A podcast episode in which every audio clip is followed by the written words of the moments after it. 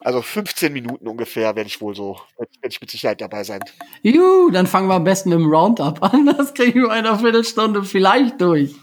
Ja, ich fange einfach an. Ja, besser ist das. Ja.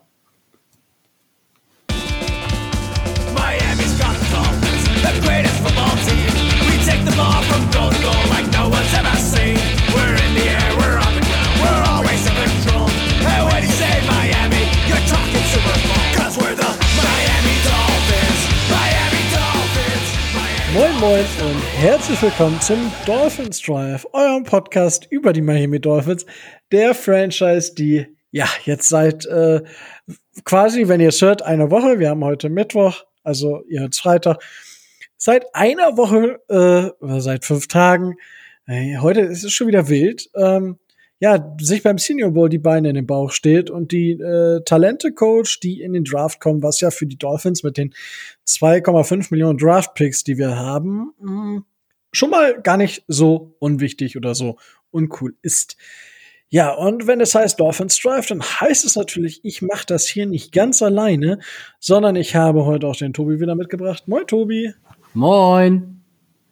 Und äh, auch der Micho ist heute wieder mit dabei. Moin, Micho. Ja, hallo. Mensch, äh, warum wir jetzt so lachen müssen, ist, äh, weil wir gerade die Begrüßung zum zweiten Mal aufgenommen haben, weil eigentlich hatte Micho Wurst im Auto und konnte nicht, aber jetzt kann er doch kurz. Ähm, und deswegen äh, würde ich vorschlagen, äh, Micho, du kannst anfangen mit was du willst, weil solange du hier bist, wollen wir natürlich über das reden, worüber du reden möchtest. Oh, ja, wie gesagt, es ist nur 15 Minuten und äh, viel länger werde ich tatsächlich nicht Zeit haben. Ähm, ich weiß dementsprechend gar nicht, was ihr heute für Themen habt oder sowas, deswegen fange ich mit dem an, worüber ich mich am Wochenende, was mich am Wochenende so naja, Rico wird's gefreut haben, mich hat's, äh, mich hat's sehr geärgert. Ich habe ähm, das Spiel mir angeguckt, Tampa Bay gegen Green Bay. Und äh, man weiß ja mittlerweile, dass sogar mit, ich mittlerweile ran so ein bisschen scheue wegen der äh, und bin auf der Saison gewechselt und das hat mir halt keine Ruhe gelassen. Es ging die ganze Zeit nur darum, Tom Brady, der Quarterback, der Geschichte schreibt, der Quarterback, der das und das schaffen kann. Ähm, Rico, jetzt ist er tatsächlich der erste Quarterback, der es schafft, sein Team in einen Heim-Super Bowl zu führen. Wie sehr hast du dich gefreut? Oh, mir war, also ich habe mich schon ein bisschen darüber geärgert insgesamt, weil, also, weil die Packers es nicht hingekriegt haben, weil die Packers dumme Entscheidungen getroffen haben und äh, dann, also, weil das Spiel, so wie es gelaufen ist, war es die größte Schuld liegt bei den Packers. Das Problem, was ich aber allerdings habe, ist zum Beispiel, dass bei dem Spielzug kurz vor der Halbzeit wo die Interception zustande kommt, ist ein klares Holding. Man sieht das Shoulder-Pad des Spielers der Packers. Deswegen fängt der Defensive Player der Buccaneers die Interception. Deswegen kommen die Buccaneers in äh, Ballbesitz und dann verkacken es die Packers wieder, sodass die ähm, ja, sodass die äh, Buccaneers scoren können. Fun Fact an dieser Stelle: Aaron Rodgers hat in seinen letzten drei ähm, Championship Games, in seinen letzten drei Niederlagen ähm, in den Playoffs jedes Mal kurz vor der Halbzeit ein Turnover produziert und jedes Mal hat die gegnerische Mannschaft gescored. Die letzten drei Male. Und das hat dieses Spiel quasi im Endeffekt mitentschieden. Weil kurz vor Ende ähm, gab es halt auch so ähnliche Szene, war auch eine klare DPI, diesmal ist die Flagge geflogen, alles okay. Hat mich nur geärgert, hätte man da auch mal die Augen zudrücken können. Ähm, wiegt sich zwar nicht gegenseitig auf und ist eigentlich auch gegen das, was ich so sage, okay, äh, nur weil ich einen Fehler gemacht habe, mache ich jetzt nicht automatisch zwei. Aber es, äh, es war doof und das Matt LaFleur nicht für, für den vierten auszuspielen ist so kurz vor Schluss. Das war auch so eine Geschichte. Also, die Packers haben uns im Prinzip selber Schuld gehabt. Nichtsdestotrotz hat Tom Brady eine überragende erste Halbzeit gespielt. Die zweite war halt einfach schlecht und die Packers haben es aber nicht geschafft, daraus Punkte zu produzieren. Und äh, dementsprechend äh, ja, war es die Schuld der Packers. Ich habe mich jetzt nicht gefreut, oh Wunder, oh Wunder, ähm, weil ich hätte mich am meisten gefreut, wenn die Packers tatsächlich den Super Bowl holen, weil ich auch die, die Chiefs dieses Jahr ungern als Super Bowl-Sieger habe und die Buccaneers sowieso nicht, wegen dem Heim Super Bowl, wegen Tom Brady, aber auch die Chiefs nicht, weil sich auf Twitter nochmal für diesen Head-to-Head äh, Tackle gegen die Browns so, oh, geiles Tackle, das ist so eine klare Flagge und im College wäre man dafür ejected worden. Ähm, das finde ich einfach nicht sportlich unfair und muss man nicht auf Twitter austragen. Und dementsprechend hätte ich mich, waren nur durch die Packers meine Wahl und jetzt ist nur noch Pest und Cholera im Super Bowl. Und, ja. Ja. Dementsprechend, ja. Tobi, ich weiß, dass du während des Spiels äh, ganz frustriert geschrieben hast und wieder wird Brady etwas angerechnet, wofür er nichts kann. Naja, also äh, nichts kann ist, äh, ist, nur, äh, ist nur halb richtig. Rico hat ja gesagt, in der ersten Halbzeit hat, hat er wirklich äh, ein sehr gutes Spiel gemacht, aber gerade in der zweiten Halbzeit, also ähm, über die Ziellinie gebracht und ähm, dafür gesorgt, dass das Spiel gewonnen wird, hat nicht Tom Brady, sondern äh, die Buccaneers Defense auf der einen Seite und die Blödheit der Packers auf der anderen Seite, weil ähm, Chancen und Möglichkeiten, das Ding äh, zumindest äh, in die Verlängerung zu zwingen, äh, hatten sie genug in ausreichendem Maße. Ja, also ich, ich sag ganz klar, ähm, ich habe in der Beziehung einen schönen Post gelesen, der das Ganze fand ich ganz schön zusammenfasst. Und zwar Tom Brady, der erfolgreichste Quarterback aller Zeiten, das wird kein Mensch bestreiten können, weil immer das passende Gesamtpaket da war. Ja, war es, war es die Offense, war es das Coaching, war ist es beides zusammen, einen Spieler und so weiter. All das zusammen, dieses Gesamtpaket führten halt dazu, dass Tom Brady ähm, selbst meistens gar nicht so überragend viel dazukommen muss, dazu tun musste, sondern quasi mit dem Team zusammen das gemacht hat. Er war also auch nicht immer der herausragende Spieler oder sowas, der diese Erfolge geholt hat. Im Gegensatz zu einem GOAT, Greatest of All Time, wo man vom talentiertesten Spieler aller Zeiten spricht. Da war jetzt von Aaron Rodgers die Rede. Da gehe ich persönlich jetzt nicht unbedingt mit. Das äh ja, ich gehe aber auch nicht tatsächlich mit äh, man möge mir das jetzt verzeihen, ich gehe auch nein, nicht mit Dan Marino. Ne? Nein! Aber ähm, Blasphemie! Ja, ich gehe auch nicht mit Dan Marino, aber tatsächlich, das, das finde ich ist ein gewaltiger Unterschied. Und das hat man in diesem Spiel wieder gesehen. Also, ähm, die, die Buccaneers waren letztendlich vom Gesamtpaket her besser. Ich glaube, darüber braucht man gar nicht diskutieren. Und ich fand es sehr schön, was Adrian, was Adrian Frank, ich glaube ja, was er geschrieben hat, als er gesagt hat, naja, also, ähm, die Entscheidung, das Field Goal zu machen, darüber kam, äh, anstatt kurz, kurz vor Ende des Spiels, anstatt auf den Touchdown zu gehen, darüber kann man diskutieren. Aber das Entscheidende wäre gewesen, danach noch einen Stop bei Tampa Bay hinzubekommen. So oder so. Und Tampa Bay bei null Punkten zu halten. In über zwei Minuten. Selbst wenn sie den Ausgleich geschafft hätten. Und das haben sie fast das ganze Spiel über nicht hinbekommen. Und deswegen ist das eigentlich, also den Stop hätte es so oder so gebraucht. Und deswegen ist die Entscheidung nicht so dramatisch. Aber nochmal, das zeigt eigentlich, dass das ganze Team, das ganze drumherum, da eigentlich passte. Und es war halt eben, wie so schön gesagt, nicht Tom Brady, der das Spiel gewonnen hat. Genauso wenig wie Josh Allen das zweite Spiel gewonnen hat. Er hat es auch nach Punkten verloren. Und jetzt kommen schon die lieben, lieben netten Sprüche mit von wegen, ja, also ich habe es gehört von dem Frank, den wir alle kennen von der Pets Nation Hannover, wie war das hinten kackt die Ente und entscheidend ist, wie man in den entscheidenden Spielen spielt. Tobi, was sagst du denn zu Josh Allen und seiner Leistung oder der Leistung seiner Bills sogar? Ja, also man, man hat auf jeden Fall in dem Spiel deutlich, äh, deutlich gesehen, ähm, dass, äh, dass Kansas City ähm, nicht nur aus Patrick Mahomes besteht, sondern äh, dass die Defense vielleicht nicht ganz so schlecht ist, wie sie an der ein oder anderen Stelle gemacht wird. Da waren äh, ein paar ganz schön gute Spiele, äh, gute Spielzüge dabei. Sie haben ähm, es geschafft, dass sie, äh, dass sie Josh Allen kontrolliert haben, der nun wahrlich auch nicht sein bestes Spiel äh, gemacht hat. Nichtsdestotrotz, ähm, die Bills ähm, sind ja nicht umsonst ins Halbfinale gekommen. Also, ähm, naja, also ich würde, würde Josh Allen jetzt äh, nicht als äh, Top Super über Duper Elite Quarterback feiern, aber die starke Saison, die nimmt ihm nimmt ihm keiner und dass du gegen Kansas City das Halbfinale ver äh, verlierst, das kann passieren. Ja, also jeder weiß ja, dass ich wie ich zu Josh Allen stehe, dass ich sag von wegen ah, eigentlich halt ich bin ich bei ihm sehr, sehr, sehr, sehr vorsichtig. Er hat meiner Meinung nach absolut am obersten Limit die Saison gespielt und das war phänomenal gut. Das kann man sagen. Er ist ein Top 5 Quarterback gewesen für mich diese Saison. Aber das auf Dauer ist, muss er noch beweisen und ich finde, dieses Spiel ist ein wichtiger Hinweis darauf. Denn ich glaube, bei Josh Allen muss wirklich alles passen und die Frage ist, ob die Entwicklung auch so weitergeht, bis er sich so stabilisieren kann.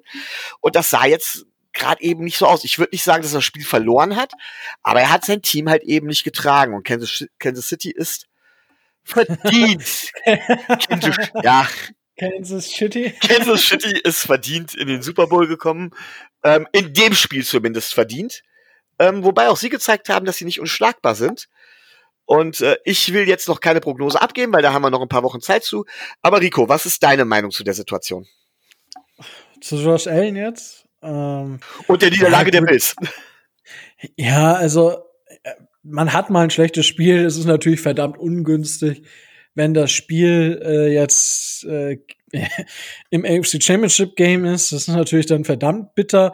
Aber auch, ich sag mal so, damals die Jaguars, gut, die hatten jetzt nicht so einen guten Quarterback, aber auch die haben ja damals gegen die Patriots ähm, haben die auch ihr schlechtestes Spiel.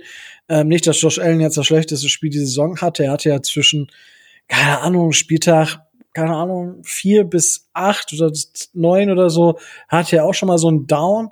Und die, die Chiefs muss man, keine Ahnung, die Chiefs haben es geschafft, über die Saison auch eine Defense zu, eine gute Defense auf die Beine zu stellen, was man am Anfang der Saison überhaupt nicht gedacht hat. Ähm, und das, äh, ja, ist eigentlich, warum haben sie gewonnen? Ähm, das hat zwei Gründe. Ein, weil Patrick Mahomes Patrick Mahomes ist die Leistung war halt wieder, ja, äh, also Patrick Mahomes und Andy Reid ist halt so, wir hatten jetzt in der, in der AFC 20 Jahre Bill Belichick und Tom Brady und ich befürchte, dass wir jetzt irgendwie 15 Jahre Andy Reid und Patrick Mahomes haben. Äh, weil, also, der Junge wird ja nicht schlechter, der wird vielleicht mal ein schlechteres Jahr haben, aber wie Aaron Rodgers so schön sagt, ein schlechtes Jahr bei ihm ist für andere ein Career Year. Und das könnte man auch auf Patrick Mahomes beziehen. Ähm, und aber der größte Grund tatsächlich, warum haben die die Bills verloren? Weil sie kein Eier hatten, die vierten Versuche auszuspielen. Wenn ich an der zwei bzw. drei Yard Linie stehe und immer wieder ein Field Goal schieße, äh, beziehungsweise bei vierter und zwei, vierter und drei und vierter und zwei waren es glaube ich, immer das Field Goal nehme, ja, dann kann ich gegen die Chiefs nicht gewinnen ich muss gegen die Chiefs äh, punkten, weil ich meine, es, da geisterte diese Woche bei Twitter rum. Das letzte Spiel, was Patrick Mahomes mit mehr als einem Score verloren hat, war 2016 beim 10 oder 11 zu 66 gegen Iowa. Da hat er noch im College gespielt. 2016 hatte das letzte Mal mit einem, mit mehr als einem Score verloren. Also, und deswegen, du musst gegen die du musst die vierten Versuche ausspielen, du musst scoren. Und das haben die Bills nicht gemacht, weil sie sich nicht getraut haben. Das muss man dann einfach sagen, okay, ähm, hat's Dabo, also der Offensive Coordinator, hat's der verschissen, hat Sean McDermott äh, kalte Füße gekriegt, gesagt, wir, wir schießen lieber das Field Goal. Ich weiß es nicht, äh, aber im Endeffekt musst du halt gegen die Chiefs dafür gehen und auf Teufel komm raus aggressiv auf dem Gaspedal bleiben, um mithalten zu können, weil ich meine, gegen uns hat man es auch gesehen und es gibt selten Spiele, wo Patrick Mahomes es nicht schafft, mindestens 30, 25 bis 30 Punkte aufs Board zu bringen und das ist halt verrückt. Deswegen äh, haben die Bills es nicht nur. Josh Allen, wenn er Josh Allen einen überragenden Tag gehabt hätte, wäre vielleicht mehr drin gewesen. Aber ja, äh, im Endeffekt hat's hat's an mehreren Dingen äh, dann gelegen. Und was auch interessant war, wie die Bills, die Bills haben versucht, Patrick Mahomes zu stoppen, indem sie too, also mit zwei Safeties too high gespielt haben, um halt die langen Dinger, um die Big Plays zu verhindern. So, ist ja, ist ja ein guter Gedanke gegen die Chiefs grundsätzlich, weil wir haben oft genug gesehen, langer Ball auf Tyreek Hill für 30, 40, 50, 60 Yards oder halt auch ein äh, langer Ball, 20 Yards über Travis Kelsey, der dann noch mal ein paar Yards macht, weil er eben im Stiffarm den Safety einfach mal auf links dreht. Das haben die Bills anders versucht und Patrick Mahomes hat sich auseinanderseziert. So, es ist halt echt ähm, schwierig, Patrick Mahomes am Scoren abzuhalten. Und eine Sache noch zu den Chiefs. Ich meine, Adrian Franke hat das schon abgefeiert und ein paar andere auch. Michael Hartman verliert den Ball nach einem Punt an der Drei-Yard-Linie und will sich am liebsten vergraben. Und Patrick Mahomes geht zu ihm, hey, come on, äh, du wirst noch dein Play haben und äh, weiter geht's und so weiter und so fort. Baut ihn halt auf und was passiert? Andy Reid gibt ihm auch den Ball. Ja, Andy Reid baut McCall Hartman wieder auf und äh, dann hat er diesen 51 Yard äh, Pass oder Run gehabt, ich weiß es gerade nicht. Zählt als und Run. Danach, äh, danke, Tobi. Und äh, hat dann noch einen Touchdown gemacht. So. Und das ist einfach eine Mentalität und ähm, ja, also Patrick Mahomes hat tatsächlich alle Anlagen, um wirklich, wenn er jetzt auf dem Gaspedal bleibt und jetzt gegen Tom Brady gewinnen sollte, ist Patrick Mahomes, wenn er auf dieser Pace weiter bleibt, in dieser GOAT-Diskussion sehr, sehr schnell, sehr weit vorne. Ja, gut, ich muss dazu sagen, du hast jetzt so ein bisschen was von der Sorge geredet, dass das äh, Ewigkeiten so weitergehen wird. Ich muss ganz klar sagen, die Chiefs sind von der Art und Weise, was sie machen, also wie sie es machen, neben der individuellen Qualität, individuellen Qualität sind sie mittlerweile entschlüsselt. Und ich glaube, dass in so einer Copy-Liga das ganz schnell nachgemacht wird. Ich finde es halt nicht so schön, dass die Offense halt so mittlerweile so eine prominente Rolle einnimmt. Das werden wir aber tatsächlich, das Rad der Zeit werden wir da nicht zurückdrehen können. Und ähm, über Speed, Misdirections und so weiter wird viel kommen. Was die Chiefs haben, ist in dem Bereich individuelle Qualität. Aber spätestens, wenn Mahomes jetzt aus dem Rookie-Vertrag komplett raus ist, ähm, spätestens dann wird es auch nicht mehr so einfach, diese individuelle Qualität zu halten oder dazu zu bekommen. Und wenn andere dann auch noch offensiv mit den entsprechenden Plays und so weiter aufholen, glaube ich nicht mehr, dass es so, ähm, dass es auf, dass, dass wir noch mal sowas, sowas äh, phänomenales erfinden. Damals Brady Belichick war vor allen Dingen meiner Meinung nach, weil Bill Belichick tatsächlich ähm, es geschafft hat, die Patriots auch immer neu zu erfinden. Und das muss man Tom Brady lassen, da ein Quarterback hatte, der tatsächlich die verschiedenen Systeme relativ gut und sicher umsetzen konnte. Aber, und das muss ich jetzt leider auch sagen, es ist soweit. Ich weiß, dass Rico vor allen Dingen gerne Gegenrede schwingen würde. Die werde ich mir aber später im Real Life anhören müssen, denn ich muss mich jetzt verabschieden. Wundervoll. Danke für aber trotzdem deine kurze Zeit, Michael. Macht, macht's gut. Bis dann. Bis dann. Tschö. Ja, äh, natürlich äh, werde ich Gegenrede schwingen. Äh, das äh, bleibt ja nicht aus, logischerweise. Äh, weil tatsächlich Patrick Mahomes ist nichts anderes als ein junger Dan Marino.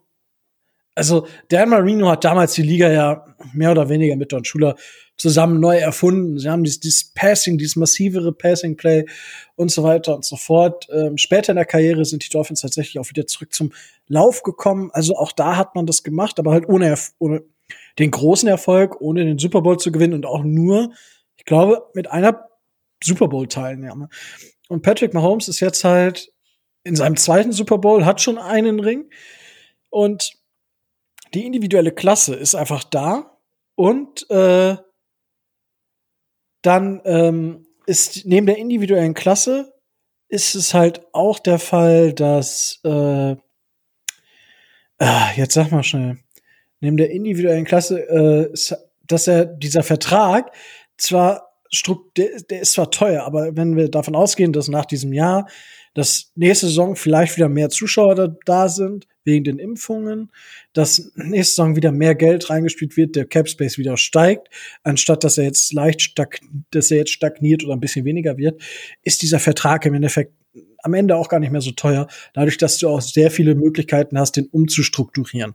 Der Vertrag ist für die Franchise super freundlich und dementsprechend, glaube ich, kannst du immer Qualität reinholen. Äh, glaube ich zumindest. So, das wird man dann sehen. Aber ich glaube nicht, dass der Vertrag das große äh, Hindernis sein wird. Ich weiß nicht, Tobi, wie siehst du das mit dem, mit dem Vertrag? Ich meine, wir haben ja schon mal kurz drüber gesprochen, aber ich glaube, dass dieser Vertrag gar keinen so großen Hebel haben wird, weil wenn ich jetzt überlege, die nächsten Quarterbacks, die dann halt dicke, so Dak Prescott zum Beispiel, der der nächste ist, ich glaube nicht, dass der dann weniger verdient. Oder auch der, der Vertrag von Deshaun Watson, der ja jetzt für eine aufnehmende Franchise recht günstig ist. Deshaun Watson wird, wenn er so weiterspielt, die nächsten fünf Jahre nach seinem Vertrag, die er dann gleich hat mit dem Patrick Mahomes Vertrag, wird er vermutlich teurer werden als Patrick Mahomes. Oder wie siehst du das, Tobi? Ja, definitiv. Also wir reden, wir reden jetzt aus heutiger Sicht darüber, ähm, dass, dass die diversen Jahre relativ teuer werden könnten. Aber ich denke, dass wir in zwei bis drei Jahren, wenn das mit dem, sich mit dem Cap Space ähm, wieder normalisiert und weiterentwickelt, da ganz anders, äh, ganz anders drauf gucken werden, weil ähm, ähm, bis jetzt sind 40 Millionen Verträge für Quarterbacks eine absolute Seltenheit. Ich würde sagen, dass wir in spätestens fünf Jahren äh, in der Regel solche Verträge sehen werden. Dass es halt da ähm, allgemeinen Anstieg gibt und dass dann der Vertrag von, ähm, von Mahomes nicht mehr so teuer ist, wie er äh, jetzt aus der heutigen Sicht aussieht. Und da, darauf ist er ja auch ausgelegt. Das muss man ja auch ganz klar sagen. Also er, ja. ne, das, äh, er hat da, ich glaube, ein Jahr zwischendrin, ähm, ich glaube 2027 oder so, wo der Cap, wo der Cap Hit dann bei 60 Millionen wäre, aber bis dahin sind wir mal ganz ehrlich, äh, geht erstens noch viel Zeit ins Land und zweitens äh, hast du in der Fran hast du da von der Franchise aus so viele Möglichkeiten, den entweder vorher zu beenden oder zu restrukturieren, ähm, dass äh, wir uns da, also da muss ich Kansas City, was das angeht, glaube ich, nicht so die großen Sorgen machen. Richtig. Und äh, ja, das, der Quarterback ist halt die wichtigste Person.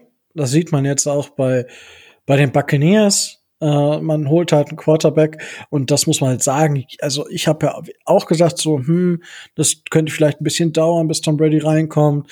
Wir haben diese Off-Season, wo halt wenig trainiert werden kann. Ähm, Gronkowski kommt zurück, wird nicht der Faktor sein. Und Tom Brady wird älter, ja, aber es ist halt, er spielt halt trotzdem eine, er hat eine sehr gute Saison gespielt. Das muss man einfach anerkennen. Und äh, ja, so bescheiden es ist halt, es halt ist, er kommt dahin und steht jetzt im Super Bowl. So, äh, äh, so, ja, so mehr kannst du nicht erreichen bis zu diesem Zeitpunkt. Das Einzige, was er erreichen kann, wäre jetzt diesen Super Bowl noch mal zu gewinnen. So, das wäre ja, also, das wäre halt freaky. Das wäre krass. Das wäre, da muss man den Hut vorziehen und das ist auch einfach eine eine Weltklasse-Leistung, die er dann geliefert hat, weil auch er, also die, die Buccaneers in den Playoffs jetzt, auch seine Wide Receiver hatten recht viele Drops. Das muss man auch mal anerkennen. Uh, also, ja, ich bin, ich bin gespannt. Ähm, wenn wir den Blick mal auf den Super Bowl richten, Tobi, ähm, mit was äh, schätzt du denn, oder war gut, wir können ja mal ein bisschen drüber reden. Nächste Woche haben wir dann ja direkt die Woche vor dem Super Bowl. Aber jetzt zwei Wochen vor dem Super Bowl, wie, wie ist denn so deine Gefühlslage aktuell? Was glaubst du, wie wird das Spiel? Ähm? Mm, also ich denke, ja. ich denke, ähm, es wird relativ äh, viel darauf ankommen, ähm, welche Offense ihre Waffen besser äh, besser einsetzen kann. Weil sind wir mal ganz ehrlich, die die Offense der Buccaneers ist auf dem Papier her und von dem, was sie durchaus gezeigt hat, äh, sicherlich in der Lage auch ähm, an äh, an vernünftigen Tagen von Tom Brady äh, die Punkte zu liefern, die sie liefern müssten, um mit Kansas City mithalten zu können. Ähm, die Defense der Buccaneers, das hat äh, auch das Halbfinale äh, gezeigt, ist äh, mitunter eine, eine Stärke, aber ähm, ich bin noch so ein bisschen skeptisch, ähm, gerade was so die Safety-Position oder die Secondary der, der Buccaneers angeht, ob die in der Lage ist, ähm, die Offense der Kansas City Chiefs so dermaßen einzudämmen, als dass es für einen Super Bowl reichen würde. Auf der anderen, auf der anderen Seite ist es ein Spiel und äh, da kann, da kann alles passieren. Ähm, Tom Brady hat die Erfahrung, es ist nicht äh, Mahomes erster, äh, erster Super Bowl. Ich glaube, es wird eine enge Kiste. Ich bin gespannt. Und wer als letzter, wer als letzter ähm, den Ball hat und äh, da seine Offense führt, der wird, in, wird einen Game-Winning-Drive äh, mit auslaufender Uhr, werden wir sehen. Gehe ich, oh. geh ich davon aus. Ich meine, das ist ja auch relativ, äh, also ja, okay. Äh, hier habt ihr das zuerst gehört, ne? Also bitte nagelt Herr Tobi auch drauf fest. Äh, selbstverständlich, also, ja. Ansonsten könnt, also ihr könnt sonst auch gerne mit Fackeln und Mistgabeln bei ihm vor der Haustür stehen. Oh ja, gerne. Das, das ist man in Paderborn gewohnt. Das ist normal bei den Leuten, dass sie das da machen. Ja, das ist ganz normal hier. Ja, äh, gut, die nächste Woche würde ich sagen, machen wir dann genauere Vorschau, aber das steht erstmal so und bei den Dolphins, wenn wir jetzt zurückkommen, weil angeblich sind wir ein Dolphins-Podcast. Äh, angeblich. Äh, Dolphins äh, haben wieder Coaches eingestellt. Und ein Hire ist dabei recht interessant. Und zwar haben die Dolphins sich von Robbie Brown, dem Quarterback-Coach, getrennt und haben dafür Charlie Fry eingestellt. Charlie Fry war für alle so ein bisschen so, hä? Ähm, wait a minute, wer, wer ist das und was macht der? Ja, Charlie Fry war äh, Quarterback-Coach bei, bei den Central Michigan äh, Chippewas, äh, Chippewas, ja. Und äh, ja, hat da auch nicht viel mehr äh, gemacht als den Quarterback-Coach äh, gemimt, obwohl doch der Offensive Coordinator war er auch. Ähm, hat aber, wenn ich das so schaue, als Spieler war er bei den Browns, bei den Seahawks und bei den Raiders. Insgesamt war er fünf Jahre tatsächlich in der Liga. Also durch tatsächlich überdurchschnittlich lange. Ähm, hat jetzt nicht so die mega Werte gehabt. Hat auch, was die Coaching-Seite angeht, war mehrere Jahre an zwei Highschools Coordinator, war dann bei Florida Director of Player Development, ähm, dann Ashland äh, Wide Receiver Coach und jetzt zuletzt bei Central Michigan Offensive Coordinator und Quarterback Coach. Und jetzt ist er bei den Dolphins Quarterback Coach. So, ja, ich äh, weiß ich auch noch nicht so ganz, was ich davon halten soll. Äh, Tobi, wie hast du diese diese äh, Nachricht aufgefasst, als es ge äh, geheißen hat, dass wir einen neuen Offensive Coordinator haben? Äh, Quarterbacks Coach. äh, meine ich ja. den, neuen, den neuen Offensive Coordinator haben wir noch nicht. Ja, man gar nicht drüber sprechen. Ja, noch nicht. Äh, nein, also ähm, passt, äh, passt auf der einen Seite ins Bild, weil ist, äh, ist ein junger Mann, kommt, äh, kommt wieder vom College. Das ist so das, äh, das Schema, was Flores gerne hat was wir ja auch an anderer Stelle, äh, zum Beispiel in der Defense ja äh, durchaus im letzten Jahr äh, so gemacht haben. Ähm, dass Robbie Brown gehen muss, ähm, war zwangsläufig, weil wie auch Steve Marshall, unser ehemaliger O-Line-Coach, ist das äh, eine Verpflichtung gewesen, ähm, die mit Shane Gailey zusammen äh, zusammenhing. Und Chen Gailey ist weg, also ähm, war zwangsläufig, dass dann Robbie Brown auch seinen, äh, seinen Hut nehmen muss. Ähm, Charlie Fry hatte ich jetzt tatsächlich ähm, so als, ähm, als Coach noch nicht auf der Rechnung, aber ähm, diverseste Quellen auf, äh, auf Twitter und überall im World Wide Web waren begeistert, weil eben jener Charlie Fry sich wohl äh, besonders in der Arbeit mit jungen Quarterbacks und in der Entwicklung junger Quarterbacks äh, positiv hervorgetan hat und genau auch in das Schema passt, ähm, wie, es Flo wie es Brian Flores gerne hat, der ja gerne gute Lehrer in Anführungszeichen in seinem Coaching-Staff haben möchte. Und Charlie Fry hat sich da ähm, auch in seiner Historie scheinbar sehr positiv hervorgetan.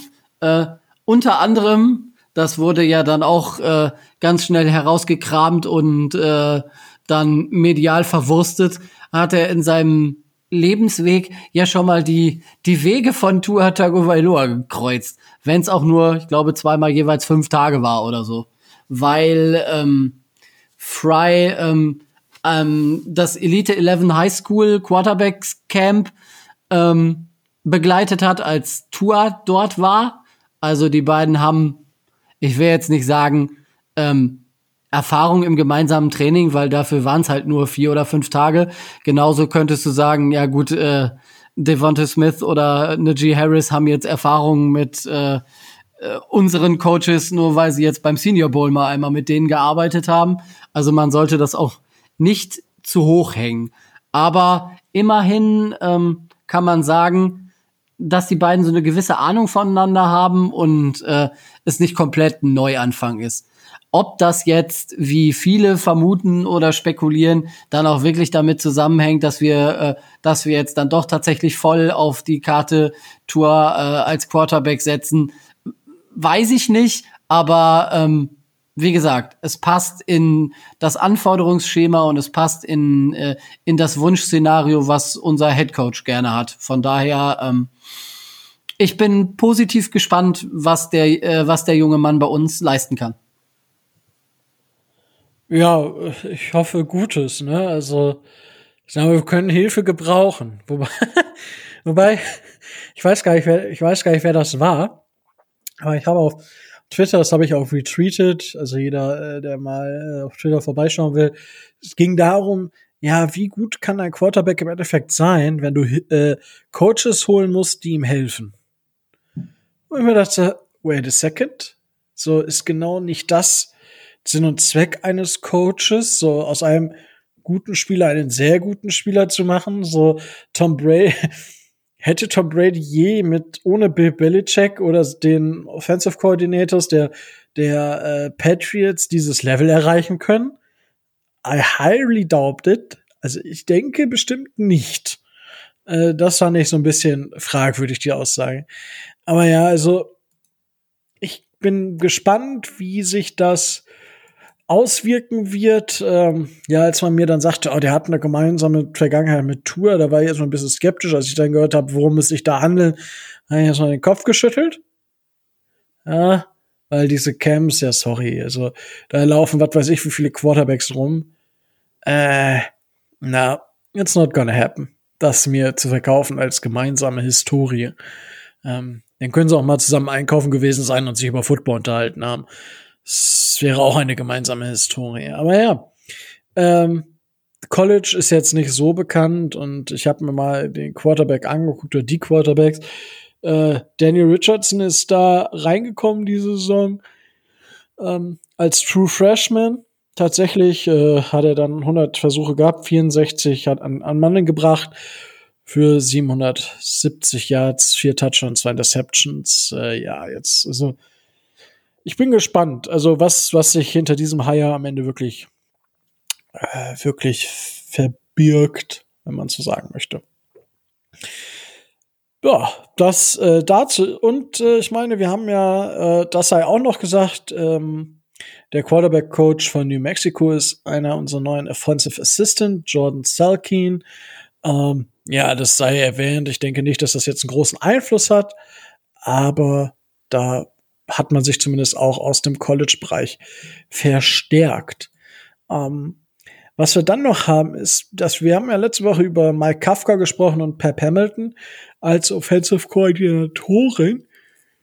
Und ähm, ja, jetzt ist die Frage, äh, wird es überhaupt einer von den beiden? Ähm, die Seahawks haben jetzt äh, sich schon entschieden, haben keinen der beiden genommen und bei den Dolphins geistert jetzt seit äh, einer Woche schon fast äh, der Name Ken Dorsey auf einmal rum. Quarterback-Coach der Buffalo Bills, ähm, ja, war als Spieler in der NFL auch äh, tatsächlich tätig. Bei den ähm, San Francisco 49ers, bei den Cleveland Browns. Er war tatsächlich zur gleichen Zeit bei den Browns ähm, wie unser neuer Quarterback-Coach und war dann noch bei Toronto Argonauts, also nicht mehr in der NFL, sondern in der Canadian Football League. War als Quarterback-Coach bei den Panthers von 2013 bis 2017, hat also da die Jahre mit ähm, Cam Newton begleitet und äh, war dann vorher Pro Scout bei den Panthers, war dann 2018 Assistant Athletic Director bei der Florida International University und äh, seit 2019 Quarterback Coach bei den Buffalo Bills und hat jetzt quasi ja Josh Allen dahin gebracht, wo er jetzt am Ende tatsächlich war. Ähm, hatte eine wunderbare ähm, College-Karriere, der gute Herr. Ähm, war zweimal NCAA Quarterback of the Year. Ähm, zweimal Heisman, äh, Heisman Trophy Finalist. Äh, ja, war in der NFL aber dann nicht so erfolgreich. Das, äh, ja, ist äh, den Erwartungen nicht gerecht geworden. So könnte man das, glaube ich, ausdrücken. Ähm, ja, Tobi, äh, das ist jetzt eine Person, die auch noch als Offensive Coordinator zur, äh, zur Wahl stehen könnte. Wie, ähm, ja, was denkst du über die mögliche Verpflichtung von Ken Dorsey? Ähm, ja, seine Qualitäten als Quarterbacks-Coach äh, sind, denke ich mal, unbestritten.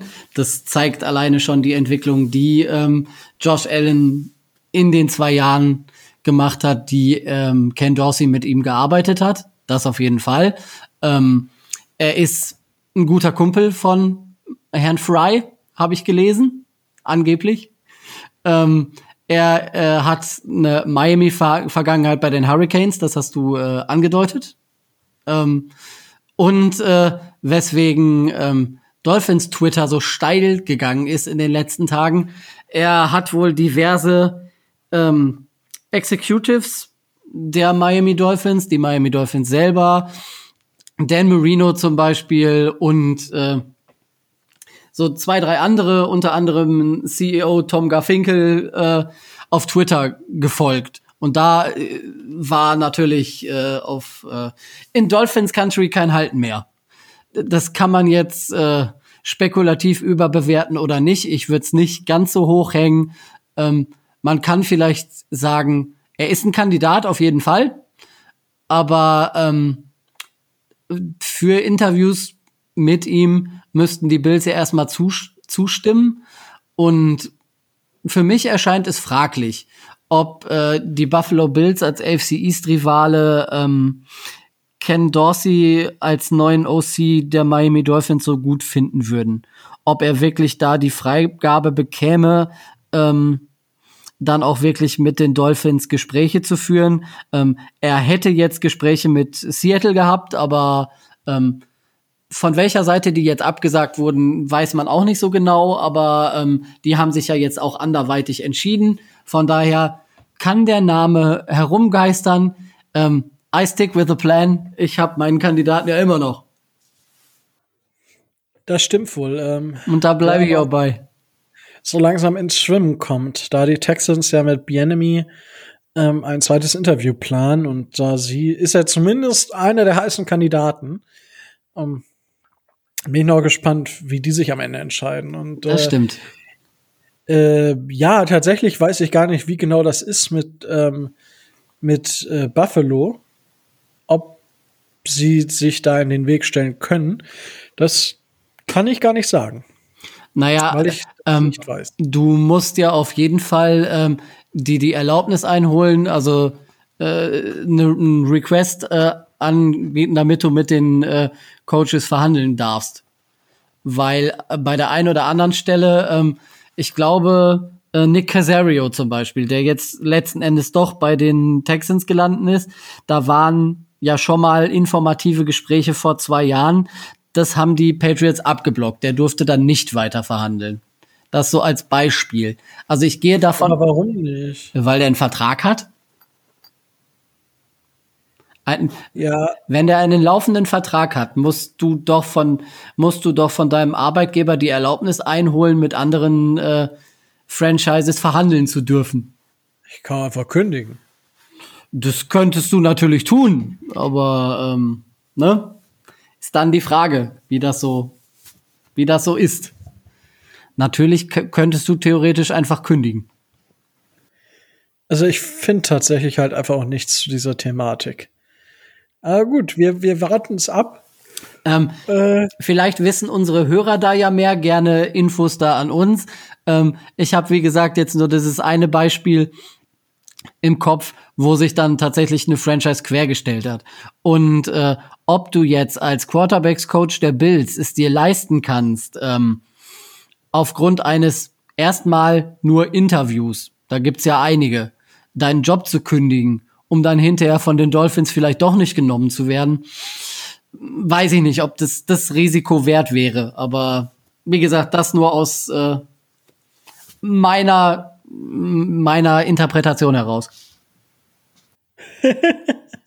aus deiner Interpretation.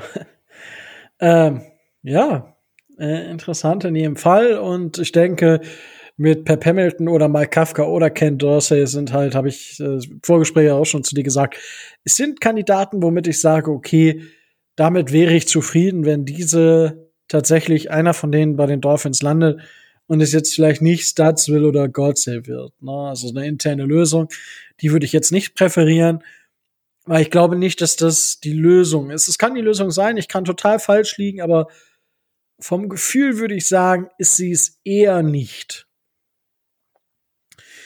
Ja, so, äh, hast du noch irgendwelche News, Tobi, die wir durchkaspern müssen, außer dass Xavier Howards ähm, äh, Pro Bowl Jersey angekommen ist? Ähm, äh, einfach nur als Info, weil er vielleicht im Trainingscamp unter den 90 Spielern sein könnte. Terrell Bonds ähm, haben wir mit einem Future, Future Contract ausgezeichnet. Das ist ein Cornerback, der letztes Jahr ähm, vier Spiele für die Ravens gemacht hat. Ist jetzt da nicht so sonderlich äh, aufgefallen, kommt aus dem Practice Squad der Ravens und hat auch ähm, in der AAF äh, für Memphis Express gespielt. Also wem das immerhin was sagt. Er ist äh, Miami Native, deswegen wird man ihn wahrscheinlich äh, einge eingeladen haben und deswegen wird er sich im Trainingscamp beweisen dürfen. Wer die Tiefe unserer Cornerbacks oder unter der Secondary kennt, weiß die Chancen, dass er bei uns was wird, sind eher gering. Ja, vermutlich. Aber man weiß ja nie. Ich meine, Nick Dieter ist das beste Beispiel. Genau. Das, man soll ja nie, nie sagen. Und bitte fragt mich nicht, ob der irgendwas mit Barry Bonds zu tun hat. Äh, das weiß ich nicht. Wer ist das denn? Ähm, Barry Bonds ist ein äh, ehemaliger, sehr bekannter Baseballer, der sich sein ganzes Leben lang mit äh, Steroiden und Aufputschmitteln und weiß der Teufel irgendwas aufgeballert hat und äh, bei den äh, bei den ähm, Dingens hier, wie heißt es nochmal? Ähm, ja, lass mich kurz überlegen. Äh, Home Runs heißt es. Home Runs heißt es äh, eine durchaus stattliche Zahl von 700 Schieß mich tot erreicht hat und die Bälle regelmäßig wegen seiner starken Armmuskulatur aus dem Stadion geprügelt hat. Verrückt, dass du sowas weißt. Ich bin halt schon was älter als du. Das ist richtig. Ja. Ja, aber trotzdem, ich meine, das ist halt ein random Guy. Also. Äh, Wer Barry Bonds? Ja, also Barry Bonds. Ist, ich dachte erst, das wäre irgendein Schauspieler oder irgendwie so eine Figur aus so einem Film. Das ist der, so ein das ist der, Bösewicht oder so. Das ist der Typ vom Glücksrad. Peter Bond. Ja. Barry, ich weiß nicht, hätte auch sein können, dass das, weiß ich nicht, Barry Bonds so ein Ganovis aus den Sean Connery James Bond Filmen. Ja, wahrscheinlich. Connery hieß er gar nicht. Wie hieß er denn noch? Pierce Brosnan, so. Nee, Sean Connery hat nie. Was? Sean Connery hat nie James Bond gespielt. Sean, Sean Connery ist der James Bond. Der hat die ersten sieben gemacht, glaube ich. Echt? Red dich nicht um Kopf und Kragen, junger Mann. Hey. Für, für sowas bist du zu jung. Hallo, aber Pierce Brosnan, den, das ist, den kenne ich. Ich habe tatsächlich mal ein, ein James Bond habe ich im Kino gesehen. Eieieiei. Ja gut, im Kino gesehen. Night, Nightfall habe ich geguckt im Kino. Was für ein Ding? Nightfall. Skyfall. Na, sei, ah. das Computerspiel. also, wie, wie, ihr merkt, ich bin ein richtiger Experte, was Filme angeht. Ah. Also, wenn ihr was wissen wollt über Filme, dann müsst ihr nicht äh, Tobi fragen und auch gar keinen Fall Micho. Nein, sondern auf jeden Fall mich, ja. wenn ihr die witzigste Antwort haben wollt. Ja, ich habe die, ich habe die James Bond uh. Megabox hier zu Hause stehen. Ich warte seit Monaten darauf, dass der neue ins Kino kommt, dass ich mir den angucken kann. Und dann kommst du mit solchen Klöpsen hier um die Ecke. Oh. Hey, aber es war, also ich fand es jetzt schon ziemlich witzig. Sean, Sean Connery, Sean Connery hat nie James Bond. Oh Gott! Das war eine Frage. Das war eine Frage. Ich war mir nicht sicher sicher. Ja, äh, ne. Ich war mir nicht sicher, also, weil den, den, also einer meiner Lieblingsfilme, äh, spielt Sean Connery ja mit. Das ist die Liga der außergewöhnlichen Gentlemen. Bist du dir da sicher? Ja. Sehr gut. Immerhin etwas. also, doch, da bin ich mir sehr sicher. Oh, da, sp also, da spielt er nicht James Bond. nee. Aber da, Schießen tut er da auch und das ziemlich gut. Ja, das stimmt wohl. Ähm, ei, ei, ei, ei, ei. aber wer, wer spielt denn den neuen James Bond? Ich wusste ja nicht, dass jetzt wer wer ich Wie- weil der alte ist ja nicht mehr dieser Was? äh, Craig. Natürlich. Echt? Es gibt noch keinen neuen. Es wird, Ich dachte, den hätten. ne, einen macht er noch. Ach so, okay. Ich dachte. Okay, ja, aber jetzt bin ich auf dem neuesten Stand. Äh, ja, also wie ihr seht, ähm, ich bin ein richtiger Experte, was Filme angeht. Ja. Ähm, komm nur auf die Filme an. So, und jetzt. Der, der eine beleidigt Dan Marino, der andere beleidigt Sean Connery, um Gottes Willen. Ey. Ich habe hier niemanden beleidigt. Wenn du sagst, dass, dass Sean Connery nie James Bond gespielt hat, Das habe ich ja gar nicht. Ich habe nur gefragt. äh, ja gut. Ich war mir nicht sicher. Also, ja, also erst hatte ich ja gesagt, dass er es ist, aber ich dachte dabei Ja. nicht an Sean Connery, sondern Pierce Brosnan. Dann mach dir mal, ne, mach dir mal eine Filmliste, schreib, Goldfi schreib Goldfinger drauf und guck dir den an. Und dann erzähl, dann äh, darfst du über James Bond Filme urteilen, wenn du Goldfinger gesehen hast. Ich habe, äh, Eieieiei. hieß der Film Goldständer mit, äh, Oh. Austin Mit, Powers, äh, Mike Myers, ja. äh, so, und äh, da wir ja bei Nick Needham stehen ja, genau. kommen wir jetzt äh, auch auf äh, die äh, auf den Rückblick äh, der Saison auf die Defense. Ist zwar doof, dass Micho jetzt nicht mit dabei ist. Ich denke, Micho hat jetzt sowieso ausgeschaltet, weil er ausgerastet ist über mein phänomenal großes Filmwissen, aber er weiß es auch schon von der halb so wild. Die Defense, ähm, ja, äh, erstmal Tobi, kurze kurzes Statement. Bist du zufrieden mit der diesjährigen Defense gewesen? Ähm, ich mh, überlege gerade, wie sehr ich Ja sagen möchte. Ähm, es hat so das ein oder andere gegeben, weil, wo ich sage, ja, da hätte man vielleicht noch besser sein können. Ach, wirklich? Aber ähm, im Großen und Ganzen ja, definitiv. Also es hat da sehr, sehr, sehr gute Ansätze teilweise gegeben. Ich, Das, ich äh, weiß aber, dass wir nächstes Jahr noch besser werden können. Müssen. Das auch, ja. Also, das, die Sache ist ja die, ich meine, das habe ich ja schon oft genug gesagt. Wir haben jetzt in der Defense eine Entwicklung gehabt, die überdurchschnittlich ist. Und es gibt das böse R-Wort, was ich nicht, das heißt nicht Rico, das böse R-Wort, sondern Regression. Ähm, also Regression. Das heißt, es bildet sich etwas zurück. Das heißt, dass die Defense in der NFL ist der reaktive Partner, während eine Offense der agierende Partner ist.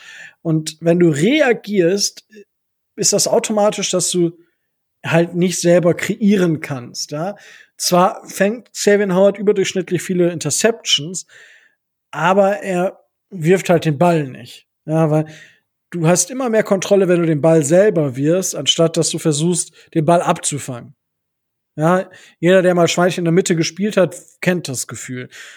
Du könntest halt zehn Meter groß sein, wenn die den Ball halt durch deine Beine schmeißen kriegst den Ball trotzdem nicht. So, du bist halt immer von irgendwelchen Faktoren abhängig und deswegen ist es bei der Defense oft so, dass das nach einem deutlich überdurchschnittlichem Jahr, dann nach einem sehr, sehr guten Jahr immer ein gewisser Abfall ist.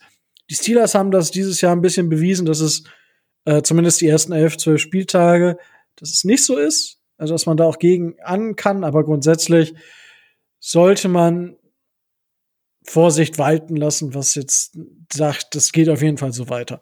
Aber darum geht's ja heute nicht. Es geht darum, ähm, ja, wie unsere Defense insgesamt äh, gespielt hat. Weil welcher Positionsgruppe wird's denn anfangen, Tobi? Äh, ja, lass uns ganz vorne anfangen. Lass uns an, äh, an der Line anfangen. Inside? Mm, ja, meinetwegen. Gut, Inside. Da haben wir die Spieler Raquan Davis, Zach Sealer, Christian Wilkins und äh, Devin Gottschall. Und dazu haben noch Snaps in der Mitte gekriegt. Äh, Jason Strawbridge, Benito Jones. Ähm, und das war es an Snaps. Ähm, die haben aber auch Strawbridge hat 55 Snaps Inside gespielt, tatsächlich. Und äh, Benito Jones immerhin 47. Ja, ähm, wie fällt dein grundsätzliches Urteil zu der Interior aus und was sagst du äh, zu den einzelnen Spielern. Ähm, generell muss man sagen, ähm, bei wichtigen, äh, bei wichtigen Downs und bei wichtigen äh, Aktionen, so dritte und vierte Versuche, wenn es der Gegner dann äh, mit der Brechstange im Run durch die Mitte versucht hat, ähm, äh, Sechs Sieler sehr, sehr, sehr stark, wenn man äh, immer im Hinterkopf hat, äh, wo er herkommt. Und äh, wie wenig er eigentlich bei uns verdient hat. Also hat er da schon äh, einen sehr ordentlichen Job gemacht. Ähm, unser Rookie, auch äh, hatten wir ja auch schon, Raquan Davis hatten wir ja schon drüber gesprochen, äh, für einen Rookie auch eine äh, sehr starke Saison, also kann ich nicht anders sagen. Und wenn er sich da noch weiter entwickeln kann, dann äh, werden wir an dem Jungen noch viel, äh, viel Freude haben. Ähm, bei Christian Wilkins ähm, hatte ich persönlich so den, den Eindruck, ähm, dass er noch nicht am oberen Rand dessen gespielt hat, was er wirklich leisten kann. Er hatte einige Spiele dabei, wo er wirklich stark war. Es gab aber auch äh, einige Spiele, wo er dann nicht wirklich äh, äh, in Erscheinung getreten ist. Wahrscheinlich lag das aber auch daran, dass man von ähm, Christian Wilkins an sich äh, einfach auch eine höhere Grunderwartungshaltung hatte nach der äh, Rookie-Saison, als das bei anderen der Fall war. Ähm, ja, bei, bei Devon Gottschall, gut, er hat jetzt nur fünf Spiele gemacht und ähm, er wird Free Agent, hatte ja so seine äh, Vorstellung, welchen Vertrag oder wie viel Geld er bei einem möglichen Resigning ähm, erreichen könnte. Mm man hat in den Spielen, in denen er nicht dabei war, in den elf, ähm, durchaus gesehen, dass er nicht der Spieler ist, auf den Miami jetzt nur überhaupt nicht verzichten könnte. Also von daher, wenn er seine Ansprüche nicht runterschraubt, denke ich, werden wir Devon Gocho nicht mehr bei den Dolphins sehen. Ähm, aber das ist wie immer, es ist eine Frage des, des Preises.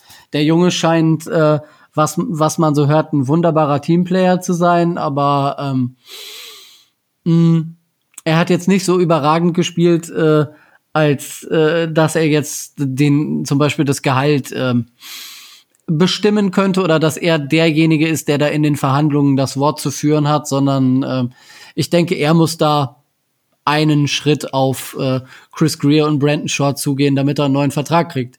Eben weil äh, Zach Sieler, Raquan Davis ähm, und auch Christian Wilkins äh, gezeigt haben, dass, ähm, dass die drei eine starke Combo bilden können. Ähm, Gerade auch äh, allgemein gegen den Lauf. Also wir waren ja, was die letzten Jahre angeht, gegen den Lauf eigentlich immer grottenschlecht. Äh, dieses Jahr waren wir weniger schlecht. ja gut, ich denke, diese Fourth Down Stops die ja in den ein oder anderen Spiel äh, dazugekommen sind, die überschatten das Ganze so ein bisschen. Wir waren nicht gut, aber wir waren besser als früher mal. Genau, das ist es. Gegen, ähm, gegen den Lauf. Ja, ähm, tatsächlich muss ich sagen, dass für mich insgesamt äh, Raquan Davis der beste Defensive Interior Player war.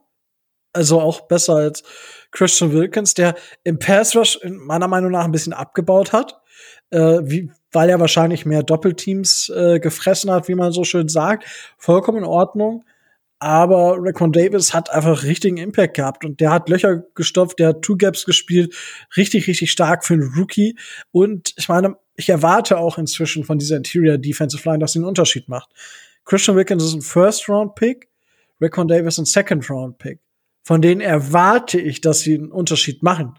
Und ähm, Christian Wilkins, ja, Geiler Typ, super wichtig, muss jetzt im nächsten Jahr wieder ein Schippe drauflegen, auch im Pass Rush. Und ich glaube, dass Raycon Davis mit Christian Wilkins, der zum Teil auch, also Wilkins, der zum Teil auch auf Edge gespielt hat, in einer 3-4-Formation oder 3-3 mit fünf äh, Corner oder fünf äh, Defensive Backs, äh, das hat halt noch mal eine andere Position bekommen dadurch. Und dementsprechend, ja, ich bin, ich bin gespannt, ähm, bin zufrieden, sehe aber auch in den Interior, was den Pass angeht, noch durchaus ein bisschen Luft nach oben. Ähm, Gotcha, ja, also muss ich sagen, wird vermutlich keine Zukunft haben bei den Dolphins. Einfach weil er zu viel verlangt. So, wenn er diese 10, selbst 8, 7, 7 Millionen wären mir doch zu viel, um ihn, um ihn nochmal unter Vertrag zu nehmen. Dafür war der Rest zu stark. Das stimmt. Muss man einfach so sagen. So. Und dementsprechend muss er sich entscheiden, nimmt er einen massiven Paycut in Kauf, um weiter bei den Dolphins spielen zu dürfen. Oder sagt er, okay, ich kriege bei einem anderen Team zwei Millionen mehr und geht dann dahin, was vollkommen legitim ist. Ich denke, es ist zu ersetzen. Und da muss man einfach mal sehen. Gerade muss man gucken, Benito Jones und Strawbridge, wie haben die sich gemacht? Was ist der Eindruck der Coaches da? Ähm, haben die die Möglichkeit, sich zu entwickeln oder nicht? Wird ein riesiges Thema sein. Ja. Äh, was ich vielleicht als Ergänzung noch zu Raquan Davis sagen muss, äh, wir hatten äh, die letzten Jahre in den diversen Foren, auch wir im Dolphins Drive letztes Jahr, haben wir immer ähm, angemahnt, dass wir keinen richtigen Nose-Tackle haben. Mit Raquan Davis haben wir einen.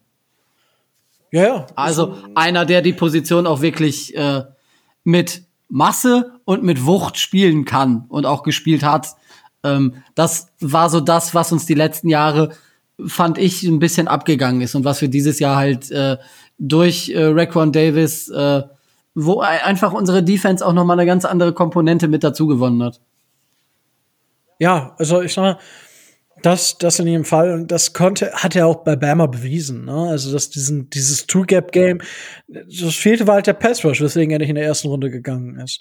Ähm, wenn man sich die PFF-Grades anguckt für die Position, liegt halt tatsächlich Recon Davis auf 37 von 130 äh, qualifizierten äh, Defensive Interior Spielern. Auf 44 und 47 dann Sieler und Christian Wilkins. Also, wir haben zwar kein keinen in der absoluten Spitze, aber wir haben drei Spieler im vorderen Mittelfeld, was halt äh, über die, die Gesamtsicht, wenn man jetzt keinen Aaron Donald hat, schon eine gute Positionsgruppe ist. Das kann man, denke ich, schon so sagen. Weil diese Grades bei PFF insgesamt manchmal auch mit sehr großer Vorsicht zu genießen sind. Ähm, das muss man auch sagen. Gut, äh, Interior abgehakt. Äh, was äh, wäre als nächstes? Die Edge Defender. Ja, definitiv. Da sollten wir drüber, da sollten wir drüber sprechen. Und ähm, da bin ich äh, ehrlich gesagt ähm, zwiegespalten.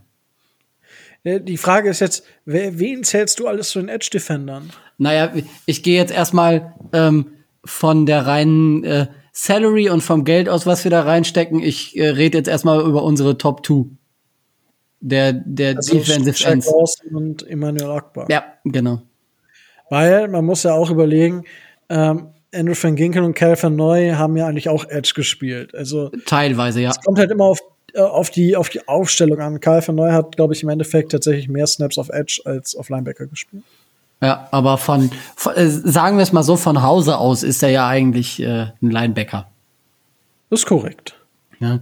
Und ähm, deswegen, ich gehe erstmal auf äh, Ogba und Lawson ein. Äh, ich denke zu ähm, das, was man sagen kann, wenn man jetzt sich das im Kopf hat, was wir so im August oder im September gesagt haben, ähm, es hat sich quasi um eins zu eins rumgedreht. Vor der Saison haben wir gedacht, Shaq Lawson ist derjenige, der, äh, der weiß Gott was für Sex abreißt und weiß Gott für Druck auf, äh, auf den Quarterback macht. Bei Ogba waren wir uns nicht sicher.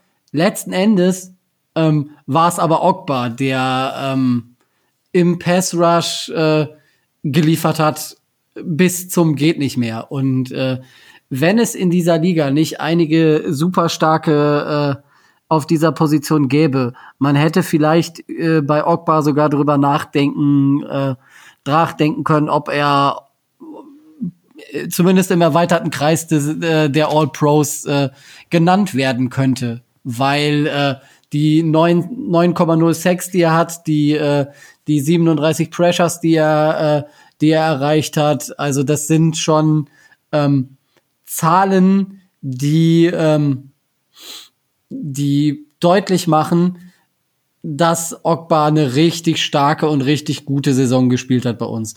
Und ähm,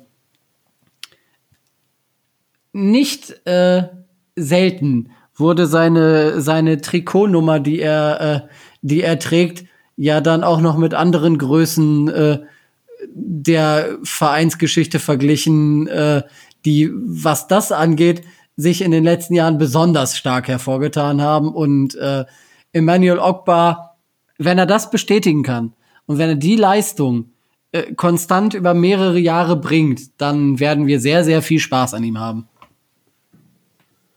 Ja, das äh, kann man wohl so sagen. Also, ja, man muss es, ja, Emmanuel Ogba hat halt super viel abgerissen. Ähm, und die, die Zahlen sind auch super. Ist die Frage, ob er halt das wiederholen kann. Und das weiß ich im Endeffekt nicht. Also, er hat halt, ja, mit seinen 66 Pressures insgesamt, das ist halt auch Top 5 oder so in der Liga, wenn ich mich nicht äh, täusche. Ähm, das, das ist schon stark. Aber es ist halt, äh, also, er ist halt schlecht gegen den Lauf. Und sein Tackling ist halt auch nicht gut. So, also das ist aber ein grundsätzliches Thema bei der Dolphins Defense, dass wir vielleicht, vielleicht hat da das, die, die, ähm, ja, die Camps gefehlt, aber wie schlecht wir teilweise im Tackling waren, das war halt holla die Waldfee und da kann er sich halt auch nicht ausnehmen. Um, ich sehe ihn nicht ganz so schlecht wie PFF, ja, äh, weil PFF hat ihn tatsächlich von allen Edge-Defendern ist er bei PFF auch 49 von der Note. Ähm, von 112 Qualifizierten. Shaq Lawson ist dabei auf 28, also deutlich besser nach PFF. Äh, aber äh, von den Zahlen her ist Immanuel Ogbar schon schon Beast gewesen. Also er hat zum Teil, muss man halt sagen, dass unsere Sacks natürlich auch viel Coverage-Sacks äh, gewesen sind ja, weil wir eben so eine guten Secondary hatten, aber ja, und dass wir über Scheme relativ viel Druck machen konnten. Dementsprechend hat Immanuel Ogba da halt viel Positives rausgezogen. Weswegen ich sagen würde, ich hoffe, er wiederholt die Zahlen für ein Jahr und unterschreibt dann einen teuren Vertrag woanders. das, ja.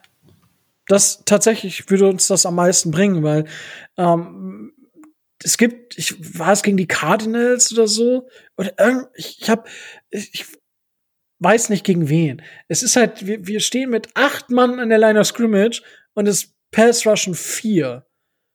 So und dadurch hat äh, Immanuel auch bei einem seiner Sex bekommen.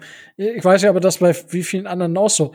Aber er darf ja nächstes Jahr noch mal gut spielen, dann ist er 28, dann kann er noch mal einen Dreijahresvertrag irgendwo für was weiß ich für 40 Millionen unterschreiben, wenn er die Zahlen wiederholt. Aber bitte nicht bei den Dolphins.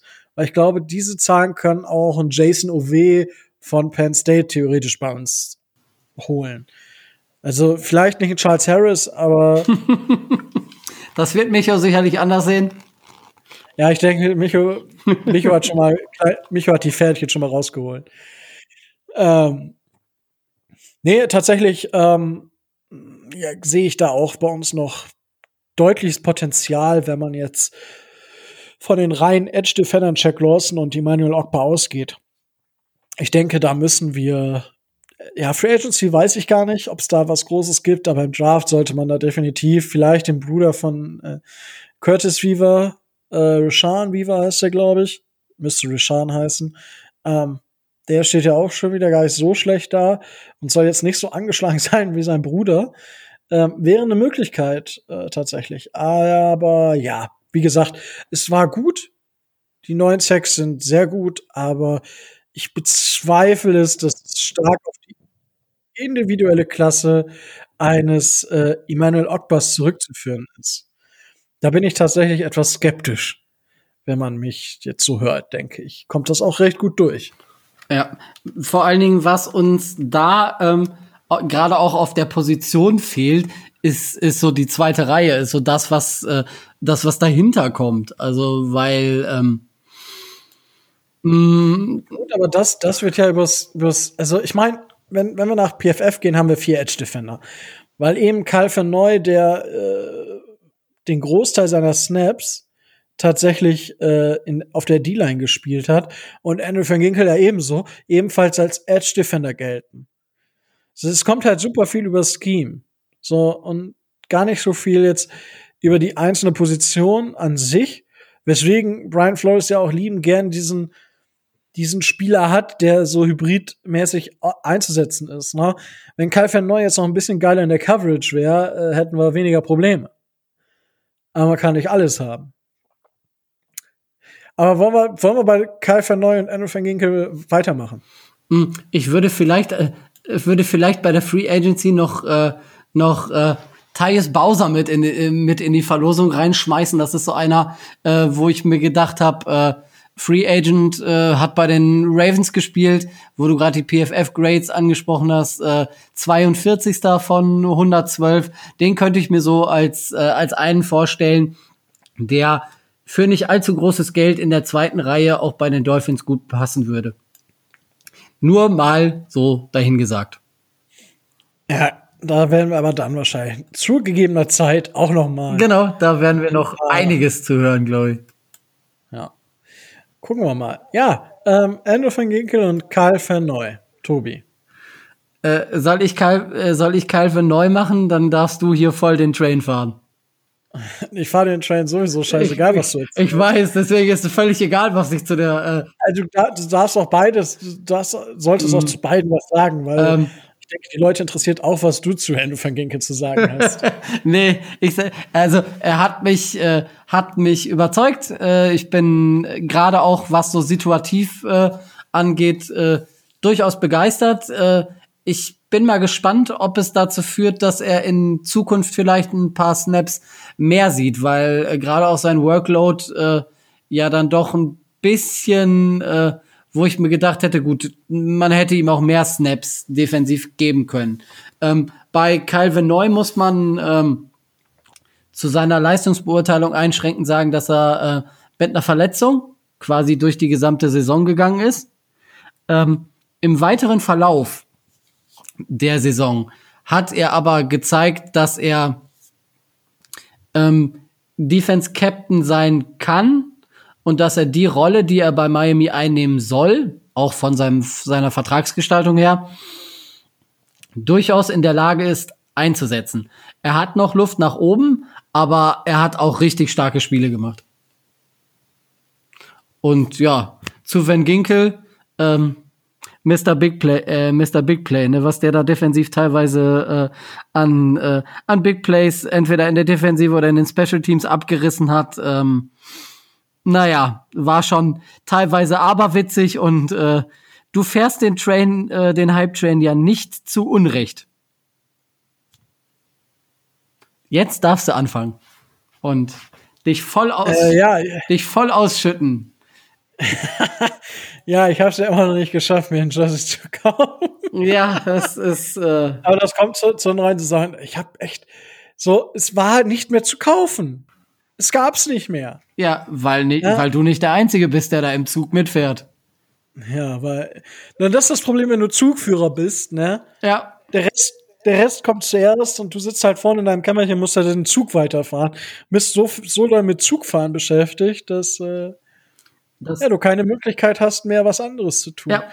Ähm, ja, Andrew van Ginkel, du hast ja schon gesagt, Mr. Big Play. Und äh, wenn ich hier bei, bei den beiden auf die PFF-Grades gucke und im Vergleich zu anderen äh, Positionen das sehe, sind von 112, äh, die wir ja bei Shaq Lawson ähm, und äh, bei Emmanuel Ogba auch schon hatten, ähm, die an 28 und 49 sind, sind ist Kai Verneu an 28 und Andrew van Ginkel an 12.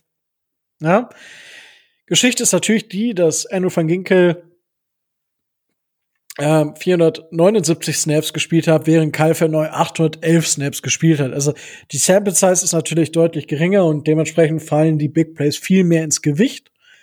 Das sollte man definitiv im Kopf haben, aber nichtsdestotrotz ist, machen wir uns nichts vor, das, was Andrew van Ginkel als Fünftrunden-Pick, ja, also ich habe mich ja damals schon so, ja, geil, genau, richtiger Spot, perfekt für uns, ähm, gefreut. Und es ist genau ein Spieler, wie ihn ähm, Brian Flores haben will. Es ist genau so ein Spieler, der nachher diese Position von Kyle neu einnehmen kann. als Leader dieser Defense. Und äh, ja, also er wird selten gesmoked in der ähm, in, in der Coverage, kann man sagen. Also er hatte wie viele 71 Coverage Snaps immerhin. Ähm, ja, hat insgesamt 67 Yards zugelassen. Ähm, ja, gut, äh, Receptions sind nicht so toll, die er zugelassen hat, aber das spielt auch im Endeffekt gar keine so große Rolle. Äh, Pass Rush Snaps 212, 19 Pressures, also ja, ist nachher etwas unter diesen 10, 10 Pass Rush Snaps für einen Pressure geblieben. Da kann er noch ein bisschen improven. Ähm, gegen den Lauf ist er halt gut, weil er einfach schnell ist. Das hat man ja auch oft genug gesehen, wie er Wege abgeschnitten hat. Und das ist halt das, was Karl Verneu so ein bisschen fehlt. Karl Verneu ist gegen den Lauf einfach nicht so gut wie Andrew van Ginkel. Und dadurch, du hast es ja schon gesagt, der hat äh, mit Verletzungen gespielt und ich hoffe, dass er halt nächste Saison nicht mehr mit diesen Verletzungen spielen muss. Also er hat jetzt genug Zeit, sich zu recovern. Und diese Zeit muss Kai Verneu nutzen, um genau diesen Wert, den wir ihm bezahlen, auch auf dem Feld zeigen zu können. Dass er dieser General sein kann, den wir brauchen in der Defense. Keine Frage. Das hat er gezeigt. Er muss halt jetzt auch die Leistung bringen. Insgesamt muss ich sagen, bin ich mit, mit Kai Verneu zufrieden. Ja, wenn man das äh, berücksichtigt, dass er, ich sag mal, die, die erste Hälfte oder ein bisschen mehr sogar als die erste Hälfte der Saison mit diesen Verletzungen gespielt hat und danach immer besser ins Rollen gekommen ist, ähm, ja, muss man einfach sagen, dass das in Ordnung ist. Und dann muss man mal gucken, wie, wie er nächste Saison startet. Und dann darüber hinaus, ich meine, dann wird es für uns auch nicht teuer, ihn zu cutten. Ja, aber soweit sind wir bei weitem noch nicht. Ähm, ich denke, er wird nächste Saison noch mal einen Schritt machen. Und an den beiden werden wir definitiv unsere Freude haben nächste Saison. Da gehe ich ganz stark von aus. Gut. Ähm, so, jetzt haben wir die Edge Defender und die Defensive Interior schon mal soweit abgehakt. Möchten wir jetzt über die Linebacker sprechen oder worüber würdest du gerne sprechen? Ja, wir können die Linebacker, äh, jetzt wo wir über äh, die äh, von Hause aus eigentlich als Linebacker geführten äh, im Übergang schon gesprochen haben, bietet sich's an. Ja, dann äh, fang doch mal an. Ja, also ähm, ich meine, wir sprechen hier über Jerome Baker und über Landon Roberts und darüber hinaus, ja, Sam Aguavon hat nicht mal mehr 100 Snaps gesehen, 84 und Calvin Munson 46. Und das war es auf Linebacker tatsächlich. Das ist schon. Das ist korrekt, wenn du äh, du müsstest vielleicht äh, KGH Cambo Grugier Hill noch dazu ja, stimmt, stimmt. Dazu. Ja, der wird ja auch als Edge, ja gut, der hat 207 gespielt. Dementsprechend, ja, doch, aber den müssen wir ja auch behandeln. Zumindest sollten wir ein paar Sätze zu ihm sagen. Ähm, Korrekt. Ne? Ähm, klar, äh, vor der Saison ähm, durch die Verletzung von Vince Beagle haben alle gedacht, oh Gott, was kann das, was gibt das, was, äh, was äh, erwartet uns da? Ähm, äh, ähm, zu Elen Robert kannst, äh, Elen Roberts kannst du ja noch ein bisschen äh, was sagen. Ich fand, er hat äh, am Anfang gar nicht gut ausgesehen. Gerade ähm, auch was die Coverage anging, äh, große Schwächen gezeigt. Ähm, er war hinterher dann jemand, der auch bei diesen wichtigen dritten und vierten Versuchen äh, dafür gesorgt hat, dass, äh, dass wichtige Stops zustande gekommen haben. Da hat, konnte er seine Gesamtbeurteilung vielleicht noch mal ein bisschen nach oben schrauben, aber ähm, ob das jetzt dafür gesorgt hat, dass wir ihn im nächsten Jahr wieder im Dolphins Jersey sehen, erscheint mir eher fraglich. Das ist bei Sam Vaughn und Calvin Munson genauso. Ähm, wir sind im Rebuild der wird auch nächstes Jahr noch weitergehen und ich denke, dass äh, mindestens Calvin Munson, wenn nicht sogar Iguavone, im Verlaufe der Free Agency und des Drafts wahrscheinlich hinten rüberfallen. Also ähm, da haben, hat Miami wahrscheinlich andere Möglichkeiten, gerade wenn ähm, wir bedenken, dass äh, unsere Linebacker an sich äh, eine sehr, sehr starke Coverage-Schwäche hatten und äh, auch immer noch haben. Also eine starke Coverage-Schwäche. Ja. Das ist auch geil. Das ist geil, ne? Also ich fand's weniger lustig, aber ähm, Ja, naja. Das, wirklich, wirklich. Ja, das ist so das Problem, was, äh, was unsere Linebacker so mit sich, äh, mit sich rumtragen. Also das war teilweise schon nicht, äh, nicht schön mit anzusehen und ähm, mit, äh, mit Neid und mit äh, Vorfreude gucke ich mir die äh, gucke ich mir die Draftboards an und äh, ich war ja immer schon ein Fan von Owusu Kuromoa äh, von daher äh, den, den, du hast schon früher in seiner Bettwäsche geschlafen. Ich habe früher schon immer in Owusu Kuromoa Bettwäsche geschlafen, natürlich. Äh, nee, den Notre Dame Hype Train fährt er eher äh, fährt er eher Micho, von daher ähm, aber das das ist so jemand, wo ich sage, ähm, den könnte ich mir gut bei Miami vorstellen und der würde auch das abdecken, was unsere Linebacker bis jetzt nicht so verkörpern. Und ich gehe davon aus, dass wir gerade auf Linebacker jetzt mal abgesehen, wenn man, wenn Ginkel und Venoy äh, mit rausnimmt, Kamuguji Hill vielleicht noch, weil er, ähm, weil er stark im Special Teams ist, wird vielleicht ein Vertragsangebot bekommen. Ähm, ansonsten, klar, Jerome Baker, ähm, ich habe ihn ja vor ein paar Wochen im Dolphins Drive mal kritisiert wir haben ihn ja alle angezählt. Ja, ne? das scheint. Das hat er sich zu Herzen genommen. Das scheint er mitbekommen zu haben. Also nehmen wir das letzte Spiel in Buffalo mal aus, war sein Finish, äh, sein Finish der Saison also sehr stark. Das muss man, äh, das muss man so sagen. Und er hat das gezeigt, was man äh, gehofft hat, was man in ihm findet. Und wenn er das konstant über eine gesa gesamte Saison wieder hinbekäme, dann äh, klarer Eckpfeiler der Defense. Ja. Hm. Also er muss halt dauerhaft auf diesem Niveau spielen. Ja, ne? ja, also, genau. Äh, hast du ja auch schon gesagt und da kann ich mich auch nur wiederholen. Ähm, er ist schwach angefangen und dann, als wir schon gesagt haben, so, mh, hm, ob er nicht vielleicht sogar getradet wird in einem Paket am Draft Day, weiß man nicht. Aber in den letzten Spielen hat er noch mal gezeigt, dass er es kann. Jetzt ist die Frage natürlich in dieser Gesamtbewertung der Saison. Wie sehen ihn die Dolphins? Wie sieht ihn Brian Flores? Ich denke, dadurch, du hast es ja auch schon sehr, sehr gut analysiert, dadurch, dass wir halt so ein sehr, sehr dünn besetztes Linebacker-Squad haben, was jetzt in, also Mittellinebacker und sowas angeht, nicht auf Außen, das ist okay, aber gerade Mittellinebacker ähm, sehr, sehr dünn besetzt sind. Mit Jerome Baker, mit dem Roberts, der für mich ein Totalausfall war diese Saison. Er hatte zwei, drei gute Spiele, ja, wo ich dann auch gesagt habe, wow, krass. Das war genauso zu der Zeit, wo ich gesagt habe, boah, warum gibt doch die Snaps grundsätzlich komplett Van Ginkel oder Baker oder wem auch immer. Ja, da kommen wir besser mit rum, weil Totalausfall. Und da hatte er so drei, vier Spiele, wo er gegen den Lauf exorbitant gut war. Aber das reicht mir nicht. Also Landon Roberts, sorry, für den hat für, ich glaube nicht, dass es für den eine Zukunft gibt bei Miami. Mhm. Er ist tatsächlich von 85 qualifizierten. Gut, dass du es ansprichst auf Platz 85. Mhm. Er ist nach PFF der schlechteste Linebacker. So, sorry, für, also, keine Ahnung, für die, also, der muss glücklich sein, wenn er irgendwo in einem, in einem Kader unterkommt zur neuen Saison und es dann irgendwie in den Kader reinschafft. Also für mich ist er kein, kein Spieler, der bei uns eine Zukunft hat. Aber ich denke, das wissen unsere Zuhörer auch, wenn sie den Drive ab und zu gehört haben und meine Hymnen auf Helen Roberts gehört haben. Oh ja, die. Die waren selten gut. Sel seltenst, seltenst. Und äh, man muss ja auch dazu sagen, ähm, äh, um mal Bud Spencer zu zitieren, was ist mit den Kohlen? Äh, äh, ähm, ne?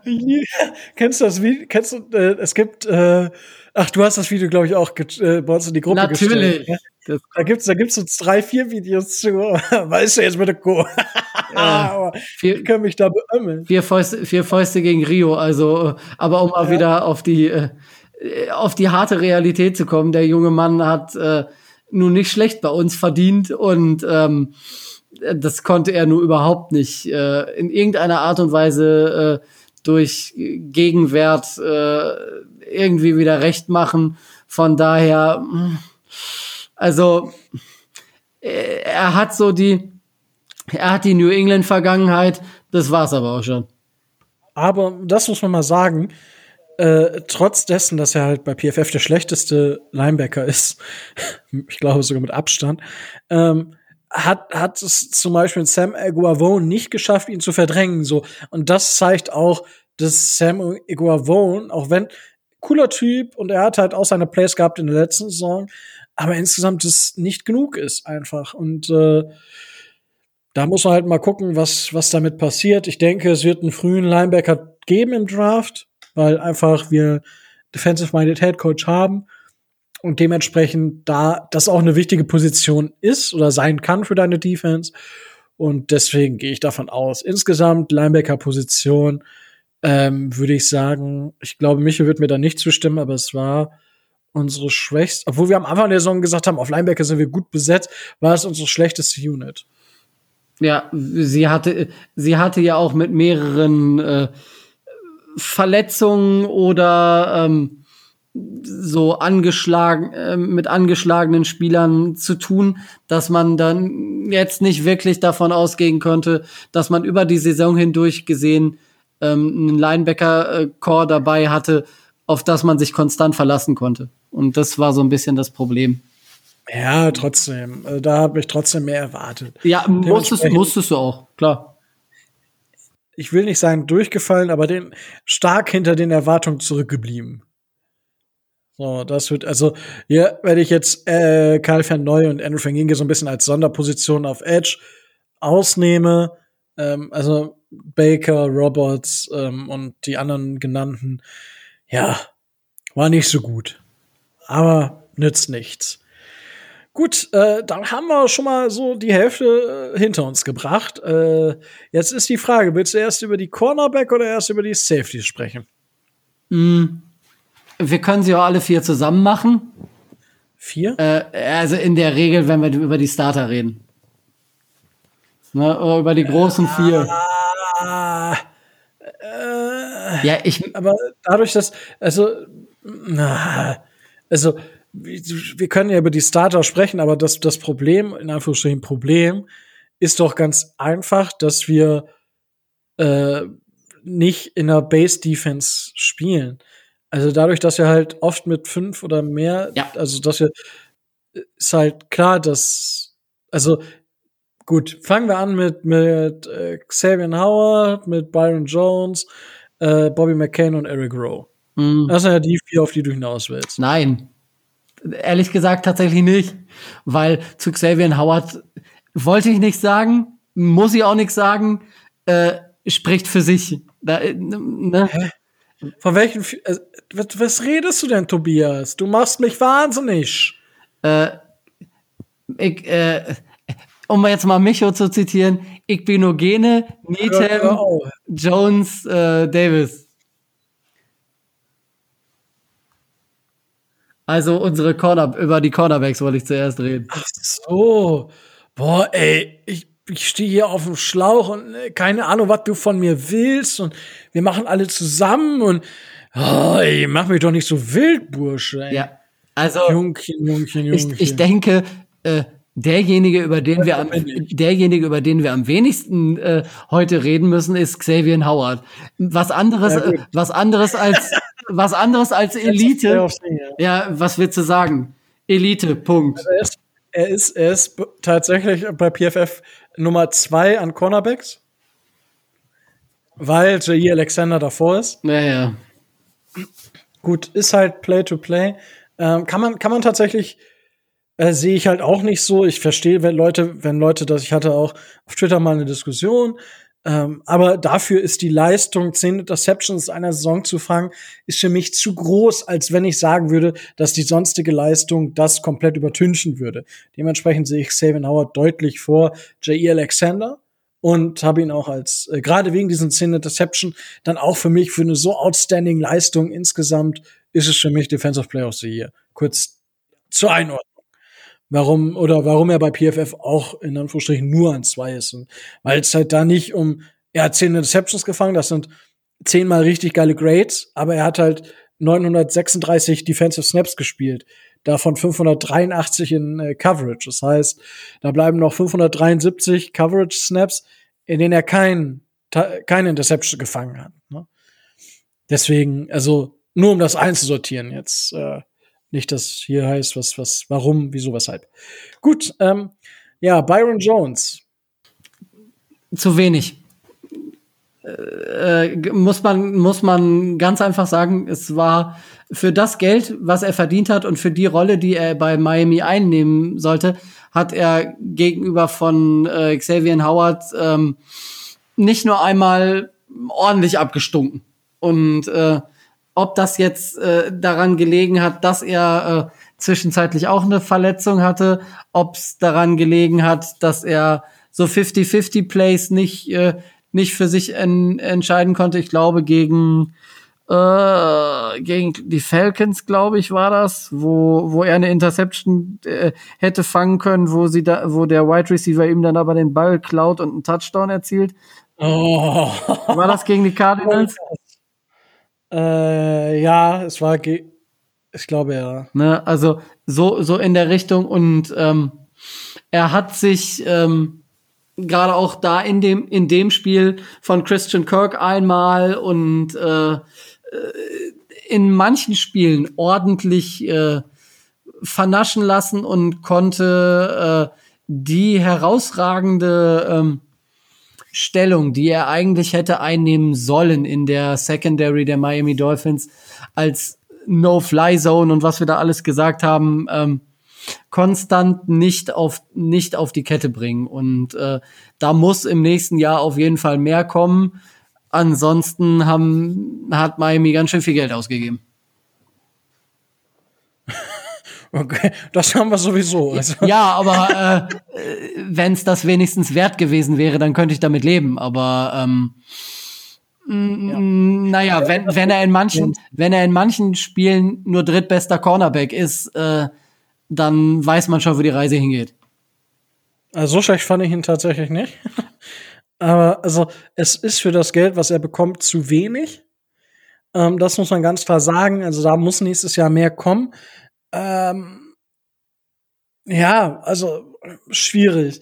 Also gerade weil Xavier Howard halt so viel weggefangen hat, ist er so ein bisschen äh, zurückgeblieben, wobei ich auch bei ihm sehe, dass er in der zweiten Saisonhälfte stärker war als in der ersten Saisonhälfte, wobei er auch da verletzt war. Ja. Und dementsprechend muss man da auch gucken, wie kommt er in nächste Saison rein. Aber für mich auch eher Erwartung, hinter den Erwartungen zurückgeblieben. Nick Needham wird von vielen wahrscheinlich mehr abgefeiert als eigentlich war, weil er hatte, also er war für mich total unbeständig. Er hatte halt wirklich sehr, sehr starke Spiele, das muss man sagen. Aber er hatte auch Spiele, wo er auch einfach non-existent war. Das muss man halt auch so sagen. Im letzten Spiel gegen Buffalo zum Beispiel, im Spiel gegen New England zum Beispiel, gegen Kansas City zum Beispiel. Ja. Denver war auch so ein Be also und dann hat er natürlich Spiele wie gegen die Chargers, wo er äh, phänomenal gespielt hat oder auch gegen die Jets im zweiten Spiel hat er richtig stark gespielt oder auch gegen Cincy. Ja, da hat er dann äh, ist er richtig eskaliert. Aber äh, das sind für mich viel zu inkonstant, um halt wirklich zu sagen, der ist es. So ich meine, was, was er geschafft hat, er hat für die zweite Saisonhälfte einen Starting-Posten gehabt. Er hat es geschafft, nur Ekbenogany zu verdrängen. Ähm, First-Round-Pick ist jetzt nicht so eingeschlagen, aber muss man auch sagen, Noek Benogany spielt Cornerback erst, es war jetzt das dritte Jahr, wo er Cornerback, glaube ich, gespielt hat.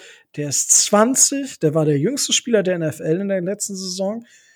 Der braucht seine Zeit und ich glaube, die bekommt er und er hat quasi das durchgemacht, was Nick Needham die Saison vorher durchgemacht hat. Nick Needham ist reingekommen, er hat eine richtig schlechte Preseason gespielt. Dann ist er reingekommen, hat schlecht gespielt, wurde von den Dolphins sogar released. Ja, Nick Needham ist rausgeflogen bei den Dolphins. Man hat ihn zurückgeholt und dann fing er langsam an zu liefern, nachdem man ihn dann nochmal trainiert hat, aufgebaut hat und dann kam er ja erst. Und bei Noah Benogany, den hat man logischerweise nicht rausgeschmissen, weil es zu viel Geld gekostet hätte. Ähm, aber da erwarte ich mir in der nächsten Saison halt den Sprung, weil machen wir uns nicht vor, das, was Nick, äh, Noak Benogany gezeigt hat, die Saison war auch deutlich zu wenig. Dementsprechend würde ich sagen, Byron Jones hinter den Erwartungen zurückgeblieben, genauso wie äh, Noah Benogany. Nick Needham hat insgesamt, ja, ich sag mal so, wenn ich sage, von einer, er soll insgesamt eine 3 bekommen, die kriegt er. Er hatte aber zu viele Spiele, wo da eine 5 steht. Weil er halt auch Spiele hat, wo er eine 1 für kriegen kann. So, und das ist, das ist mein Problem, was ich mit Nick Neaton habe. Ähm, auch hier sehe ich ihn nicht ganz so schlecht wie, wie PFF. PFF hat ihn auf 104 von 121 Cornerbacks. Ja, die, die, die Frage ist halt auch, was wir von einem, äh, von einem eigentlichen Ergänzungsspieler, der ja eigentlich sein, sein sollte, ähm, erwarten können, erwarten dürfen und erwarten müssen. Ähm, solide. Das, das ist das, was, äh, was äh, auf ihn zutrifft. Und klar, über äh, Noah Igbenogany müssen wir nicht, müssen wir nicht großartig reden. Er hat verdammt viel Lehrgeld gezahlt. Er äh, hat äh, das durchgemacht, was wir vor der Saison für ihn positiv vielleicht erwartet haben, dass er viele, äh, dass er einige Targets kriegt und getestet wird. Ähm, es gab einige äh, Matchups, die er wirklich jämmerlich verloren hat, aber die Gründe hast du hast du schon genannt und äh, ich habe so die Hoffnung, dass er im Verlauf vielleicht der Preseason, äh, wenn er mal eine vernünftige kriegt, ne, weil das hat er auch alles nicht gehabt und äh, auch ähm, der Nummer 8 Pick der der Lions, ähm, Gott, wie heißt er jetzt? Nummer 8? Du meinst Nummer 3? Nummer 3, ja.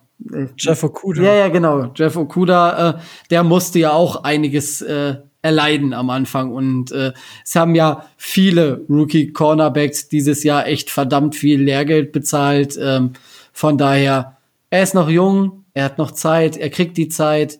Er musste nicht sofort einschlagen. Ähm, wenn er ein deutliches Improvement zeigt zu dem, was dieses Jahr war, im nächsten Jahr, dann werden wir auch an dem noch äh, unsere gute Freude haben, schätze ich. Ja, gut, ich meine, das, mit den äh, Rookies, ähm, das war ja bei uns auch so, wo wir gegen, ähm, ähm, gegen Jacksonville gespielt haben. CJ Henderson, der von Parker komplett gesmoked wurde. Ja. ja komplett auseinandergenommen.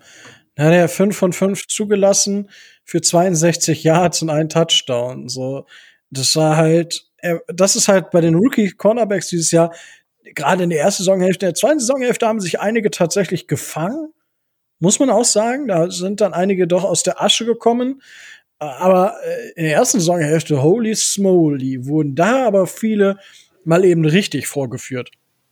Und natürlich, gegen Devante Parker ist jetzt auch für einen Rookie-Cornerback nicht das einfachste Matchup. Das stimmt allerdings. Das dazu, ja. Insgesamt sage ich da auch. Also ich glaube, ähm, unter, wenn ich es jetzt mit den Linebackern vergleiche, sage ich, okay, wir müssen da gar nicht so viel nachbessern, weil wir eigentlich die Qualität haben. Auch, wir haben die Qualität auch über mehrere Jahre jetzt unter Vertrag. Aber die Qualität muss sich halt nächste Saison mal zeigen. Das ist definitiv, äh, muss kommen. Das erwarten, wart, erwarte ich auch bei den Kosten, die da auf uns zukommen. Von daher, hm. schauen wir mal. Vor allen Dingen äh, musst du ja, äh, äh um mal unsere Gegner zu verstehen, auch davon ausgehen, dass vielleicht nicht unser bester Cornerback die meisten Targets bekommt. Weil ähm, ich glaube, äh, Xavier Howard hat, glaube ich, 101, äh, 101 Targets in der Saison gesehen und äh, Byron Jones 73. Also gut, wenn ich den Ball 100 Mal auf äh, Xavier Howard schmeiße und seine Qualität äh, kenne, dann muss ich mich auch nicht wundern, wenn ich zehn Interceptions äh, in der Saison dabei rauskriege. Das wird in den nächsten, im nächsten Jahr tendenziell eher weniger werden, gehe ich davon aus. Dass vielleicht nicht jeder Quarterback äh, gerne äh, in die Coverage von Xavier Howard reinwirft. Muss, ja, gut. muss man von ausgehen, zumindest. Ja, natürlich, aber dadurch haben wir halt wir haben halt Byron Jones, von dem ich mir nächste Saison mehr erwarte. Noek Benorgany sollte nächste Saison definitiv äh, nochmal was zeigen. Und es könnte auch sein, dass im Draft nochmal was kommt. Und Nick Needham. Also, wir haben da schon eine sehr, sehr gute Truppe zusammen. So, die muss halt dann, gerade wenn, kaum mehr auf Xavier Howard, es wird immer auf Xavier Howard geworfen werden. Einfach weil wir ihn so aufstellen, dass man ihn nicht komplett rausnehmen kann. Das haben die Cardinals äh, da haben wir es ja gesehen. Ja, da hat er dann vielleicht die eine oder andere Pass-Interference bekommen, die eine oder andere war vielleicht nicht berechtigt, aber zumindest hat man gesehen, selbst da, ähm, ja, kann er gegen, gegen die großen Wide Receiver bestehen. Gut, ähm, kommen wir zur letzten Positionsgruppe, wa? Jo, kommen wir wohl. Die Safeties.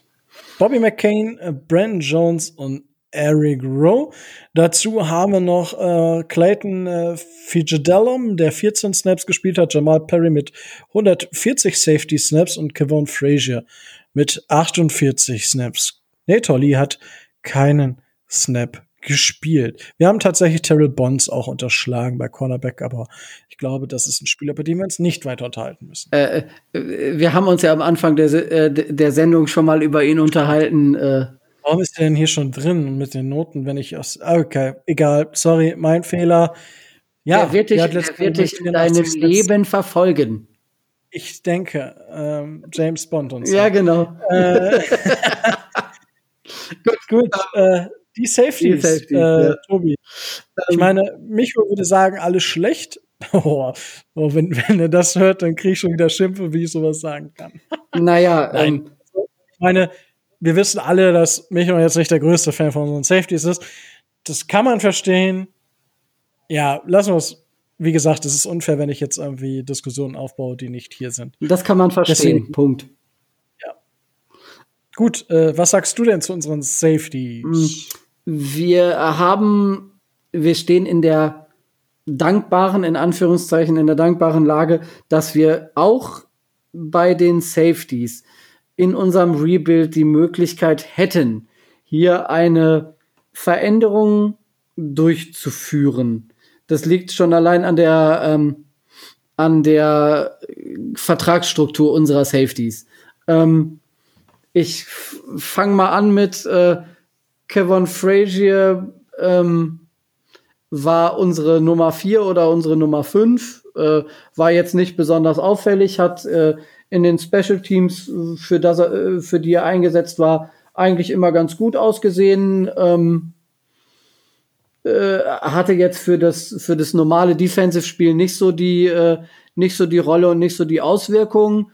Muss er aber auch nicht haben. Gebt dem für nächstes Jahr einen Minimalvertrag. Wenn er für die Teamstrukt äh, Teamchemie gut ist, dann reicht der. Ähm, ein bisschen enttäuscht bin ich von Clayton Fedulem. Ähm, haben wir geholt als Special Teams Captain, war aber im Endeffekt auch nur das.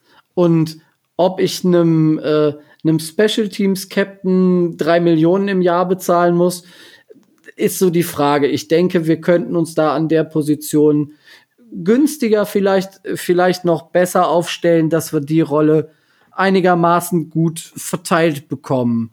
Ähm, dann äh, Brandon Jones, der Rookie, ähm, besser, als ich das erwartet hatte, ehrlich gesagt. Also ähm, hat seine Sache schon recht ordentlich gemacht und äh, hat im Verlauf der Saison ähm, gezeigt und äh, angedeutet, dass wenn er weiter improven kann und wenn er sein Spielverständnis weiter einbringen kann, sicherlich in der Lage ist, äh, über kurz oder lang in ein bis zwei Jahren vielleicht äh, auch Starting, Starting, ja, Starting Safety zu sein. Oh, ne? Ähm, gut, was, ähm, was mir so ein bisschen Sorgen macht und was äh, auch für mich vor der Saison ein bisschen überraschend war, war, dass wir unser Safety-Duo Bobby McCain, Eric Rowe ähm, nicht verändert haben. Ähm, Eric Rowe solide, also leider nicht viel mehr solide. Er hat äh, seine Erfahrung hin und wieder mal zeigen können, ähm, aber man hat gerade auch, weil wir ja Spiele gegen äh, gegen Titans hatten, die jetzt nicht gerade zu den Schwächsten der Liga gehören. Ähm, es war seine Aufgabe, die äh, die Titan Coverage zu machen. Er hat äh, gegen die Spitze dieser Positionsgruppe ähm, ziemlich alt ausgesehen.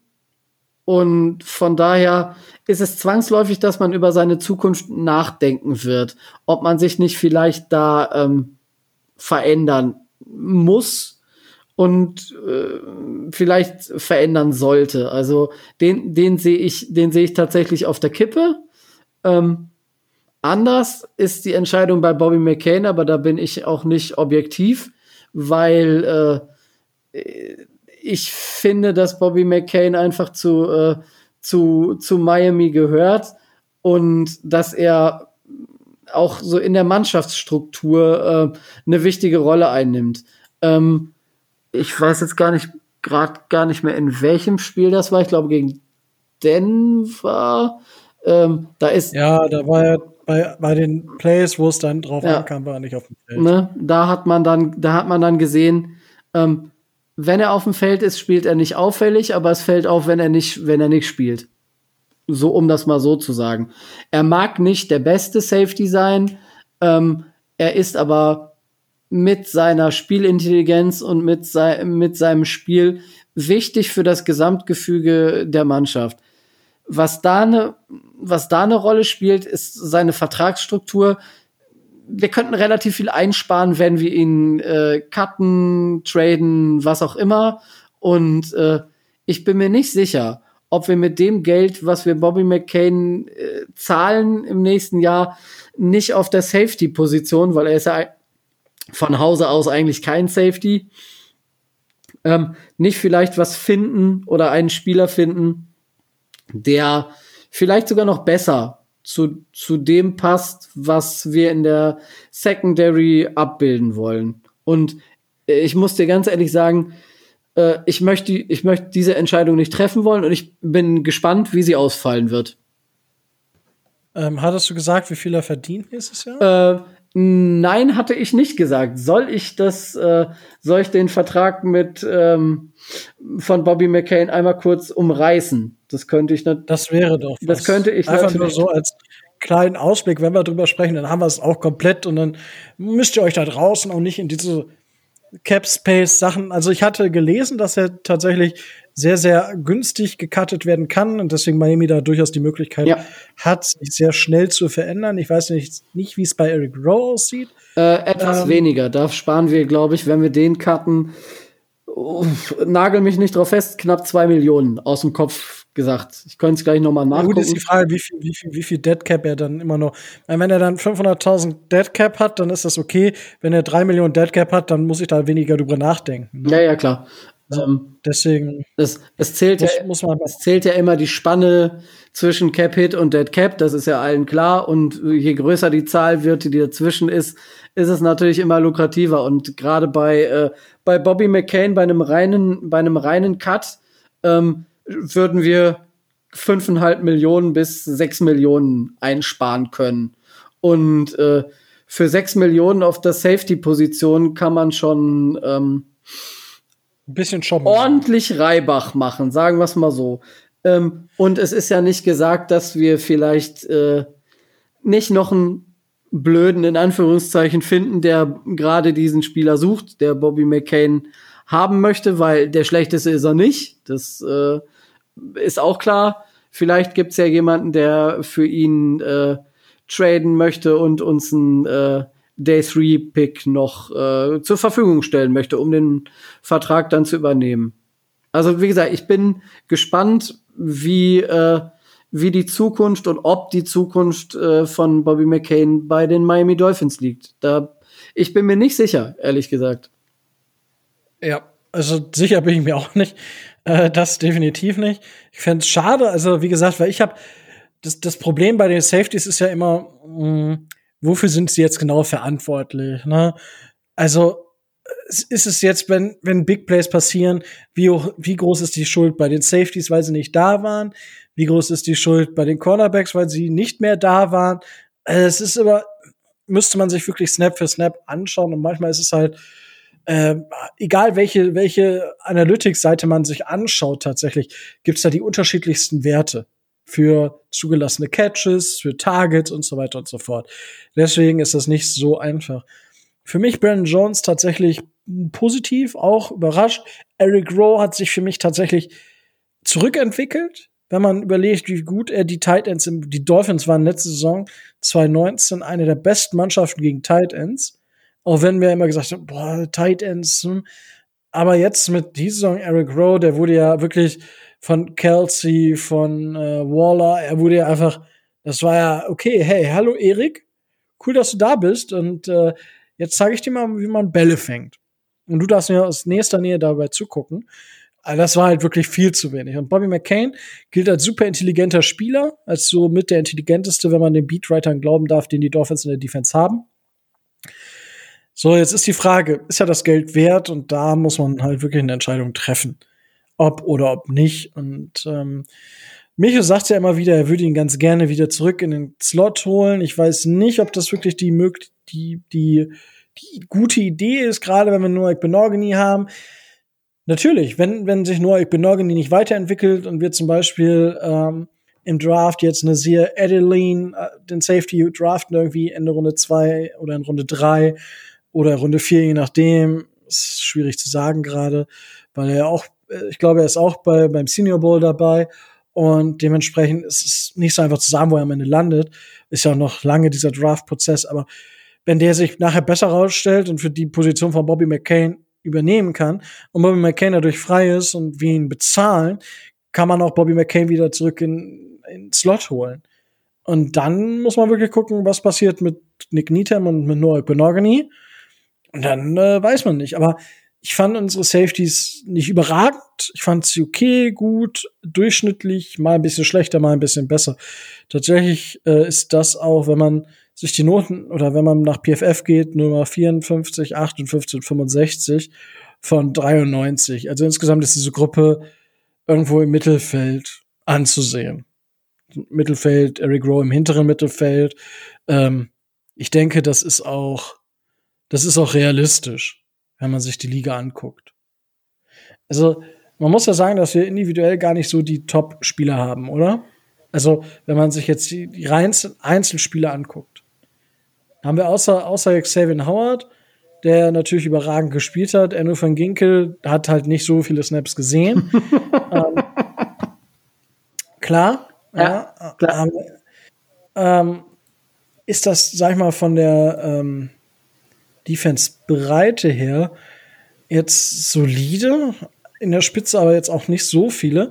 Ähm, und da ist ja immer so die Frage, die Dolphins sind zwischendurch mit die beste Defense gewesen der Liga. Sind für mich, also für mich, weiß nicht, lass, wir können das gerne mal jetzt einsortieren noch.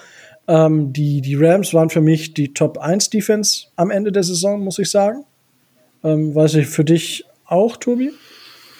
Ähm, würde ich, würde ich so, würde ich so, ähm, würde ich so nicht sagen, aber in der Spitze ist das immer schwer zu entscheiden.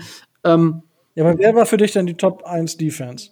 Also, wenn du mich so, wenn du mich so fragen würdest, ne? Ich frag dich so. Ja, das hatte ich befürchtet, dass du mich so fragst. Das könnte ich dir jetzt auf, könnte ich dir spontan jetzt so, so wer die Top-Defense ist, gar nicht beantworten. Also, ich hatte ja eben schon angedeutet, mir, mir hat, äh, mir hat Tampa Bay gefallen. Ähm, Buffalo hat, hatte zwischenzeitlich ein bisschen, bisschen zu krebsen daran, dass, äh, dass auf einmal kein Linebacker mehr da war. Ähm, wie gesagt, unsere fand ich, fand ich war okay. Ich hatte sie in der Fantasy und sie hat äh, mit ihren Big Plays mir immer gute Dienste äh, geleistet und so manches Spiel bei, bei rausgehauen. Aber, oh, also, ich würde jetzt, würde bei Nummer eins Defense nicht automatisch auf, äh, auf die Rams kommen. Da, da, da kommt zu viel, zu viel, äh, des, äh, des Glanzes in Anführungszeichen von Aaron Donald auf die gesamte äh, auf die gesamte Defense der Rams äh, Top 5 Na, bestimmt. Du hast, du, hast, du, hast, du hast ja immer noch Jalen Ramsey. Also die ganze Defense, also okay, ja, müssen wir uns nicht länger drüber unterhalten. Doch, aber wir reden, wir reden ja jetzt von Nummer 1, ne? Wir reden ja jetzt nicht von. Äh, aber wer, von wer wäre dann für dich sonst, sonst die Nummer 1 Defense? könnte ich dir jetzt gar nicht sagen, aber wenn du mich, wenn du mich fragst, äh, wer die Top Defense ist, würde, würde bei mir nicht, würden bei mir nicht automatisch die, äh, äh, die Rams als erste, äh, würden mir nicht automatisch die Rams einfallen, sagen wir mal so. Und das ist für mich ein Grund, weswegen ich sage, eher nicht Nummer eins. Ja, aber die muss dann ja, wenn ich sage, wer ist die Nummer 1 Defense, muss der eine Defense dann einfallen. Nein, das ist wie, die, das ist wie mit, das ist wie mit der Goat, ist wie mit der Goat-Diskussion. Ich kann dir nicht sagen, wer für mich der Beste ist, aber mir fällt nicht automatisch Tom Brady ein. Mir hat äh, zum Beispiel Washington hat mir ganz gut gefallen als Ja? Defense. Also tatsächlich, also okay, worauf will ich am Endeffekt hinaus? Okay, wir haben die Rams, wir haben Washington, wir haben die Steelers, Dolphins, so Buccaneers, Saints Defense war auch stark, äh, Ravens Defense war auch nicht so schlecht. Ähm, die Bills fand ich tatsächlich hinter den sind in, hinter den Erwartungen zurückgeblieben ein bisschen. Ähm, ich würde aber tatsächlich sagen, dass die Dolphins die Saison eine Top 5 Defense hatten. Ich weiß nicht, wie du das siehst. Also für mich ist so, ähm, LA und die, die, LA ist für mich halt die Eins, so, Punkt aus. Ähm, Steelers haben für den Großteil der Saison auch besser gespielt als wir in der Defense. Die haben halt, ja, die Offense getragen. Ähm, hat unsere Defense auch, aber nicht in diesem Maße. Washington war, ist immer, immer stärker geworden und war am Ende tatsächlich auch ein bisschen Head-to-Head würde ich, ah, würde ich denen vielleicht auch die Edge geben tatsächlich. Aber dann so auf vier mit den Buccaneers Saints, wir so in einem Mix und ich würde uns gegen auf jeden Fall gegen einen von den beiden die Edge geben, so dass wir in den Top 5 definitiv vertreten wären. Wie siehst du das? Also aufgrund de der ganzen Dinge, die wir da analysiert haben und wo wir gesagt haben, da und da ist noch äh, ist noch Luft nach oben. Top 10 bestimmt, Top 5 äh, wahrscheinlich so 6, 7, 8, sowas sowas um den Dreh. Da geht noch wesentlich mehr. Und äh, Oh, Tobi, wir sagen jetzt Top 5, dann kann ich eine reißerische Überschrift für die Folge nehmen. ja, ey, na gut, dann sage ich halt 5 und glaubt nicht dran. Nein, Spaß. Spaß. Du hast sechs bis sieben. Ich habe ich hab das gesagt, deswegen kann ich auch die Titel so nennen. Ja, ja. Ähm, ja, nee, aber ich fand's, also wir haben uns schon stark verbessert, wenn ich überlege, dass ja, wir natürlich. Nummer 32 waren. Letzte Saison. Ja. Ja, da müssen wir nicht drüber, da müssen wir nicht drüber reden, dass das, äh, dass das ein riesen, äh, ein riesen Sprung nach vorne war und äh, dass das, ähm, dass das wesentlich besser und um Längen besser war als das, was, ähm, was wir da in den Jahren davor gesehen haben. Ich meine, solche Experten wie äh, Matt Burke, Vance Joseph und wer da alles für unsere Defenses äh, verantwortlich war und was wir da teilweise für ähm, Defense-Leistungen erleiden mussten, das war schon äh, Erleben durften, hallo. ja, äh, das kann man auch so sagen, ja. Also es ist äh, ui. Ich meine, man muss, sich das, man muss sich das ja mal auf der Zunge zergehen lassen. Wenn ich jetzt EPA per Play mir anschaue, nur mal so als eine der Nummern, weil ich wurde ja auf Twitter so ein bisschen Spieltag, ein Spieltag vor Schluss habe ich ja schon so ein bisschen, äh, wenn die Dolphins die beste Scoring Defense sind, gut, das haben wir gegen die Bills dann gnadenlos verkackt und sind auf vier gelandet. Ähm, wir haben ja äh, tatsächlich über den Lauf uns so ein bisschen verbessert, aber wenn ich mir äh, das EPA per Play per Drop Pack, also Wurfversuch angucke, ähm, ist es tatsächlich so, dass wir letzte Saison 29 waren und diese Saison auf Nummer 4. So, und das ist halt eine Entwicklung, das ist eine Analytics-Stats. Das heißt, es ist nicht nur ein einfache, wir haben so und so viel Yards zugelassen und was man auch sagen muss, wir lassen ja viele Yards zu. Ja, aber wir spielen halt Bend Don't Break. Ja. So, und das ist halt ein, das Spielen, die da haben die Patriots perfektioniert gehabt über die letzten zwei Jahrzehnte, muss man sagen, weswegen sie auch so erfolgreich waren. Ähm, und ja, also ich muss sagen, insgesamt war ich, bin ich sehr, sehr zufrieden gewesen mit unserer Defense und da kann man noch definitiv dran schrauben. Das haben wir jetzt ja auch festgestellt. Äh, viel kam übers Coaching.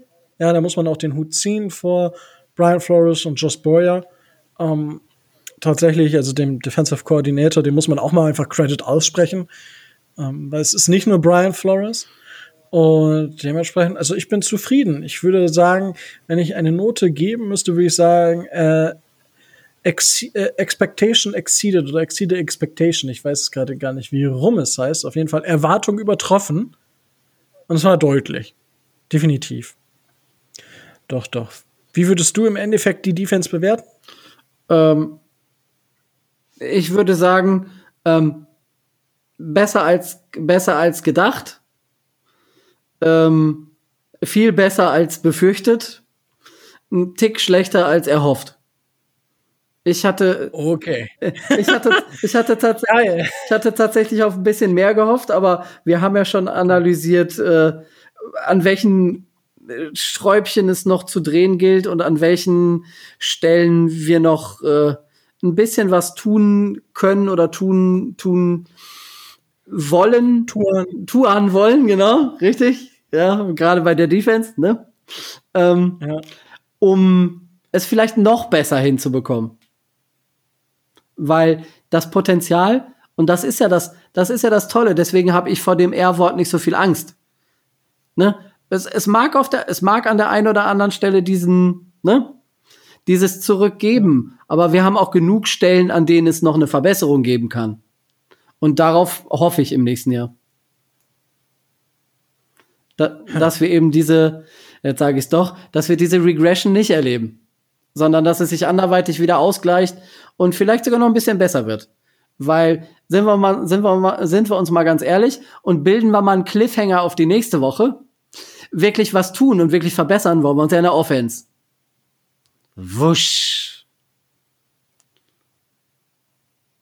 Was? Das war, das war der Cliffhanger für die nächste Woche. Ach so, wow. Wow. ich war gerade so. Ich ich habe mir gerade nebenbei Twitter aufgemacht, weil ich wollte gucken, ob wir noch irgendwelche News haben, weil die ganzen Senior ähm, Sachen Carlos Boogie Bashman, Wide Receiver, oder? Nee, doch. Wake Forest oder Edge Defender. Ich komme gerade nicht drauf. Äh, hat auf jeden Fall ein starkes Statement äh, gesetzt. Ähm, ja, Creed Humphrey wird schon gefeiert im Dolphins Twitter. Äh, ja, Ja. das wird auf jeden Fall spannend. Wird äh, Charles Dickerson, äh, Quatsch hier, Landon Dickerson auch von Alabama. Also, ne. Center müssen wir uns wohl äh, nicht so. Ich habe da schon ein bisschen reingeschaut. Äh, mein Lieblingsspieler ist ja leider nicht dabei. Äh, Tyler Lindebaum hat sich ja noch mal dafür entschieden, am College zu bleiben. Dieser doofe Typ. Aber ja, es ist, wie es ist. Und ähm, ja, auf jeden Fall Senior Bowl gibt's nächste Woche. Äh, Offense gibt's nächste Woche, hat Tobi ja schon. Äh, Ja, äh, äh, hier als Einwurf, wer sich den Seniors, Senior Bowl ansehen möchte, ähm, The Zone oder äh, und oder NFL Network, Samstag halb neun abends deutscher Zeit. Ich wurde danach gefragt, deswegen hatte ich das heute nachgeguckt und hab's noch im Kopf. So, dann wisst ihr alle, was ihr Samstag zu tun habt. Samstagabend schön Football gucken. es, gibt keinen Pro Bowl, dafür den Senior Bowl. Und ja, das auf jeden Fall werdet ihr nächste Woche mehr darüber hören bei uns. Da wird ganz, ganz viel auch schon in den Medien durchgesickert sein. Wir werden in der Gruppe diskutiert haben, aber dann werdet ihr noch mal konzentriert alles auf den Tisch kriegen, die Gewinner, die Verlierer des Senior Bowls, weil es einfach verdammt wichtig ist. Gut, Tobi, bevor wir die zwei Stunden wieder reißen, unglaublich, und das zu zweit, mh, zum Großteil zu zweit, ähm, hast du noch irgendwas, was reingekommen ist, ähm, was wichtig wäre, worüber wir heute unbedingt noch sprechen müssen? Da wir immer noch keinen neuen OC haben und äh, da da sich nichts tut, nö. Ich wette, ich wette, wir haben einen am, am Donnerstagabend oder so und ich kotze im Schlaf. Nee, ich wette mit dir, in einer halben Stunde kommt die, äh, kommt die News dann. Aber äh, Ja, ja. so wie immer. Herzlichen Glückwunsch. So Äh, Wir immer. haben jetzt Mittwoch 22 Uhr, also nur damit ihr Bescheid Ja. wisst. Äh, das ist die Benchmark. Gut, ähm, dann äh, würde ich sagen, dann war es das auch schon wieder. Es hat mir wieder super viel Spaß gemacht. Es war meine Ehre, auch jetzt, ich meine, Michael war jetzt nicht die ganze Zeit dabei, das ist so ein bisschen schade, aber ähm, auch nur so war es meine Ehre und hat, ja, ich wiederhole mich super viel Spaß gemacht, weil es macht einfach immer jede Woche Spaß, über die Miami Dolphins zu sprechen. Macht immer. Und, ja, ähm, Eins, eins hätte ich sogar noch, bevor du deinen Abspann setzt. Ein Aufruf an die Community. Ich habe mir ein neues Mikro gekauft. Vielleicht könntet ihr ja mal ein paar Takte dazu sagen, wie ihr meine Tonspur jetzt findet. Ob es jetzt besser Ich ist hätte- als ich hätte vorher. das- Ich hätte das erst nach der Folge gefragt. also ich hätte irgendwann, ich glaube, unter dem Beitrag einfach geschrieben. Aber ja, lasst dazu bitte Kommentare. Unbedingt. Und ähm, was denkt ihr zu der Defense dieses Jahr? Ja, also Wie habt ihr unsere Defense gesehen? Seht ihr das wie ich, eine Top 5 Defense oder ja Top 10 Defense? Wo müssen wir uns verstärken? Wo müssen wir uns nicht verstärken? Wer muss sich verbessern? Wer sollte auf dem gleichen Level weiterspielen?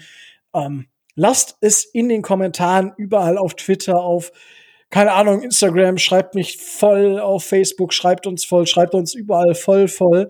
Ähm, und dann möchte ich ja sagen, ja, ihr kennt das Spielchen ähm, auf Apple Podcast oder sonst wo. Uns gibt jetzt auch auf Podimo, uns gibt's bei Amazon jetzt inzwischen auch. Ähm, lasst uns da ein Follow einfach da. Ja, es hilft uns schon ungemein weiter. Ähm, auf Apple Podcast vielleicht sogar eine positive Bewertung da lassen, wenn ihr sagt, das ist voll cool, was ihr hier macht. Und auf YouTube vielleicht einfach den Daumen hoch und ein bisschen zuhören, ähm, weil das auch für den Algorithmus super ist. Es tut uns was Gutes, es tut euch nicht weh. Und äh, das ist ja das Wichtigste. Wir wollen ja nur euer Bestes. Und äh, das sind die Likes auf YouTube.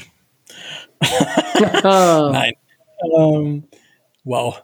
Das ist das für ein Lachen. Aber äh, damit soll es das jetzt auch gewesen sein und damit bleibt mir auch nichts anderes mehr zu sagen als stay tuned and uh, fins up.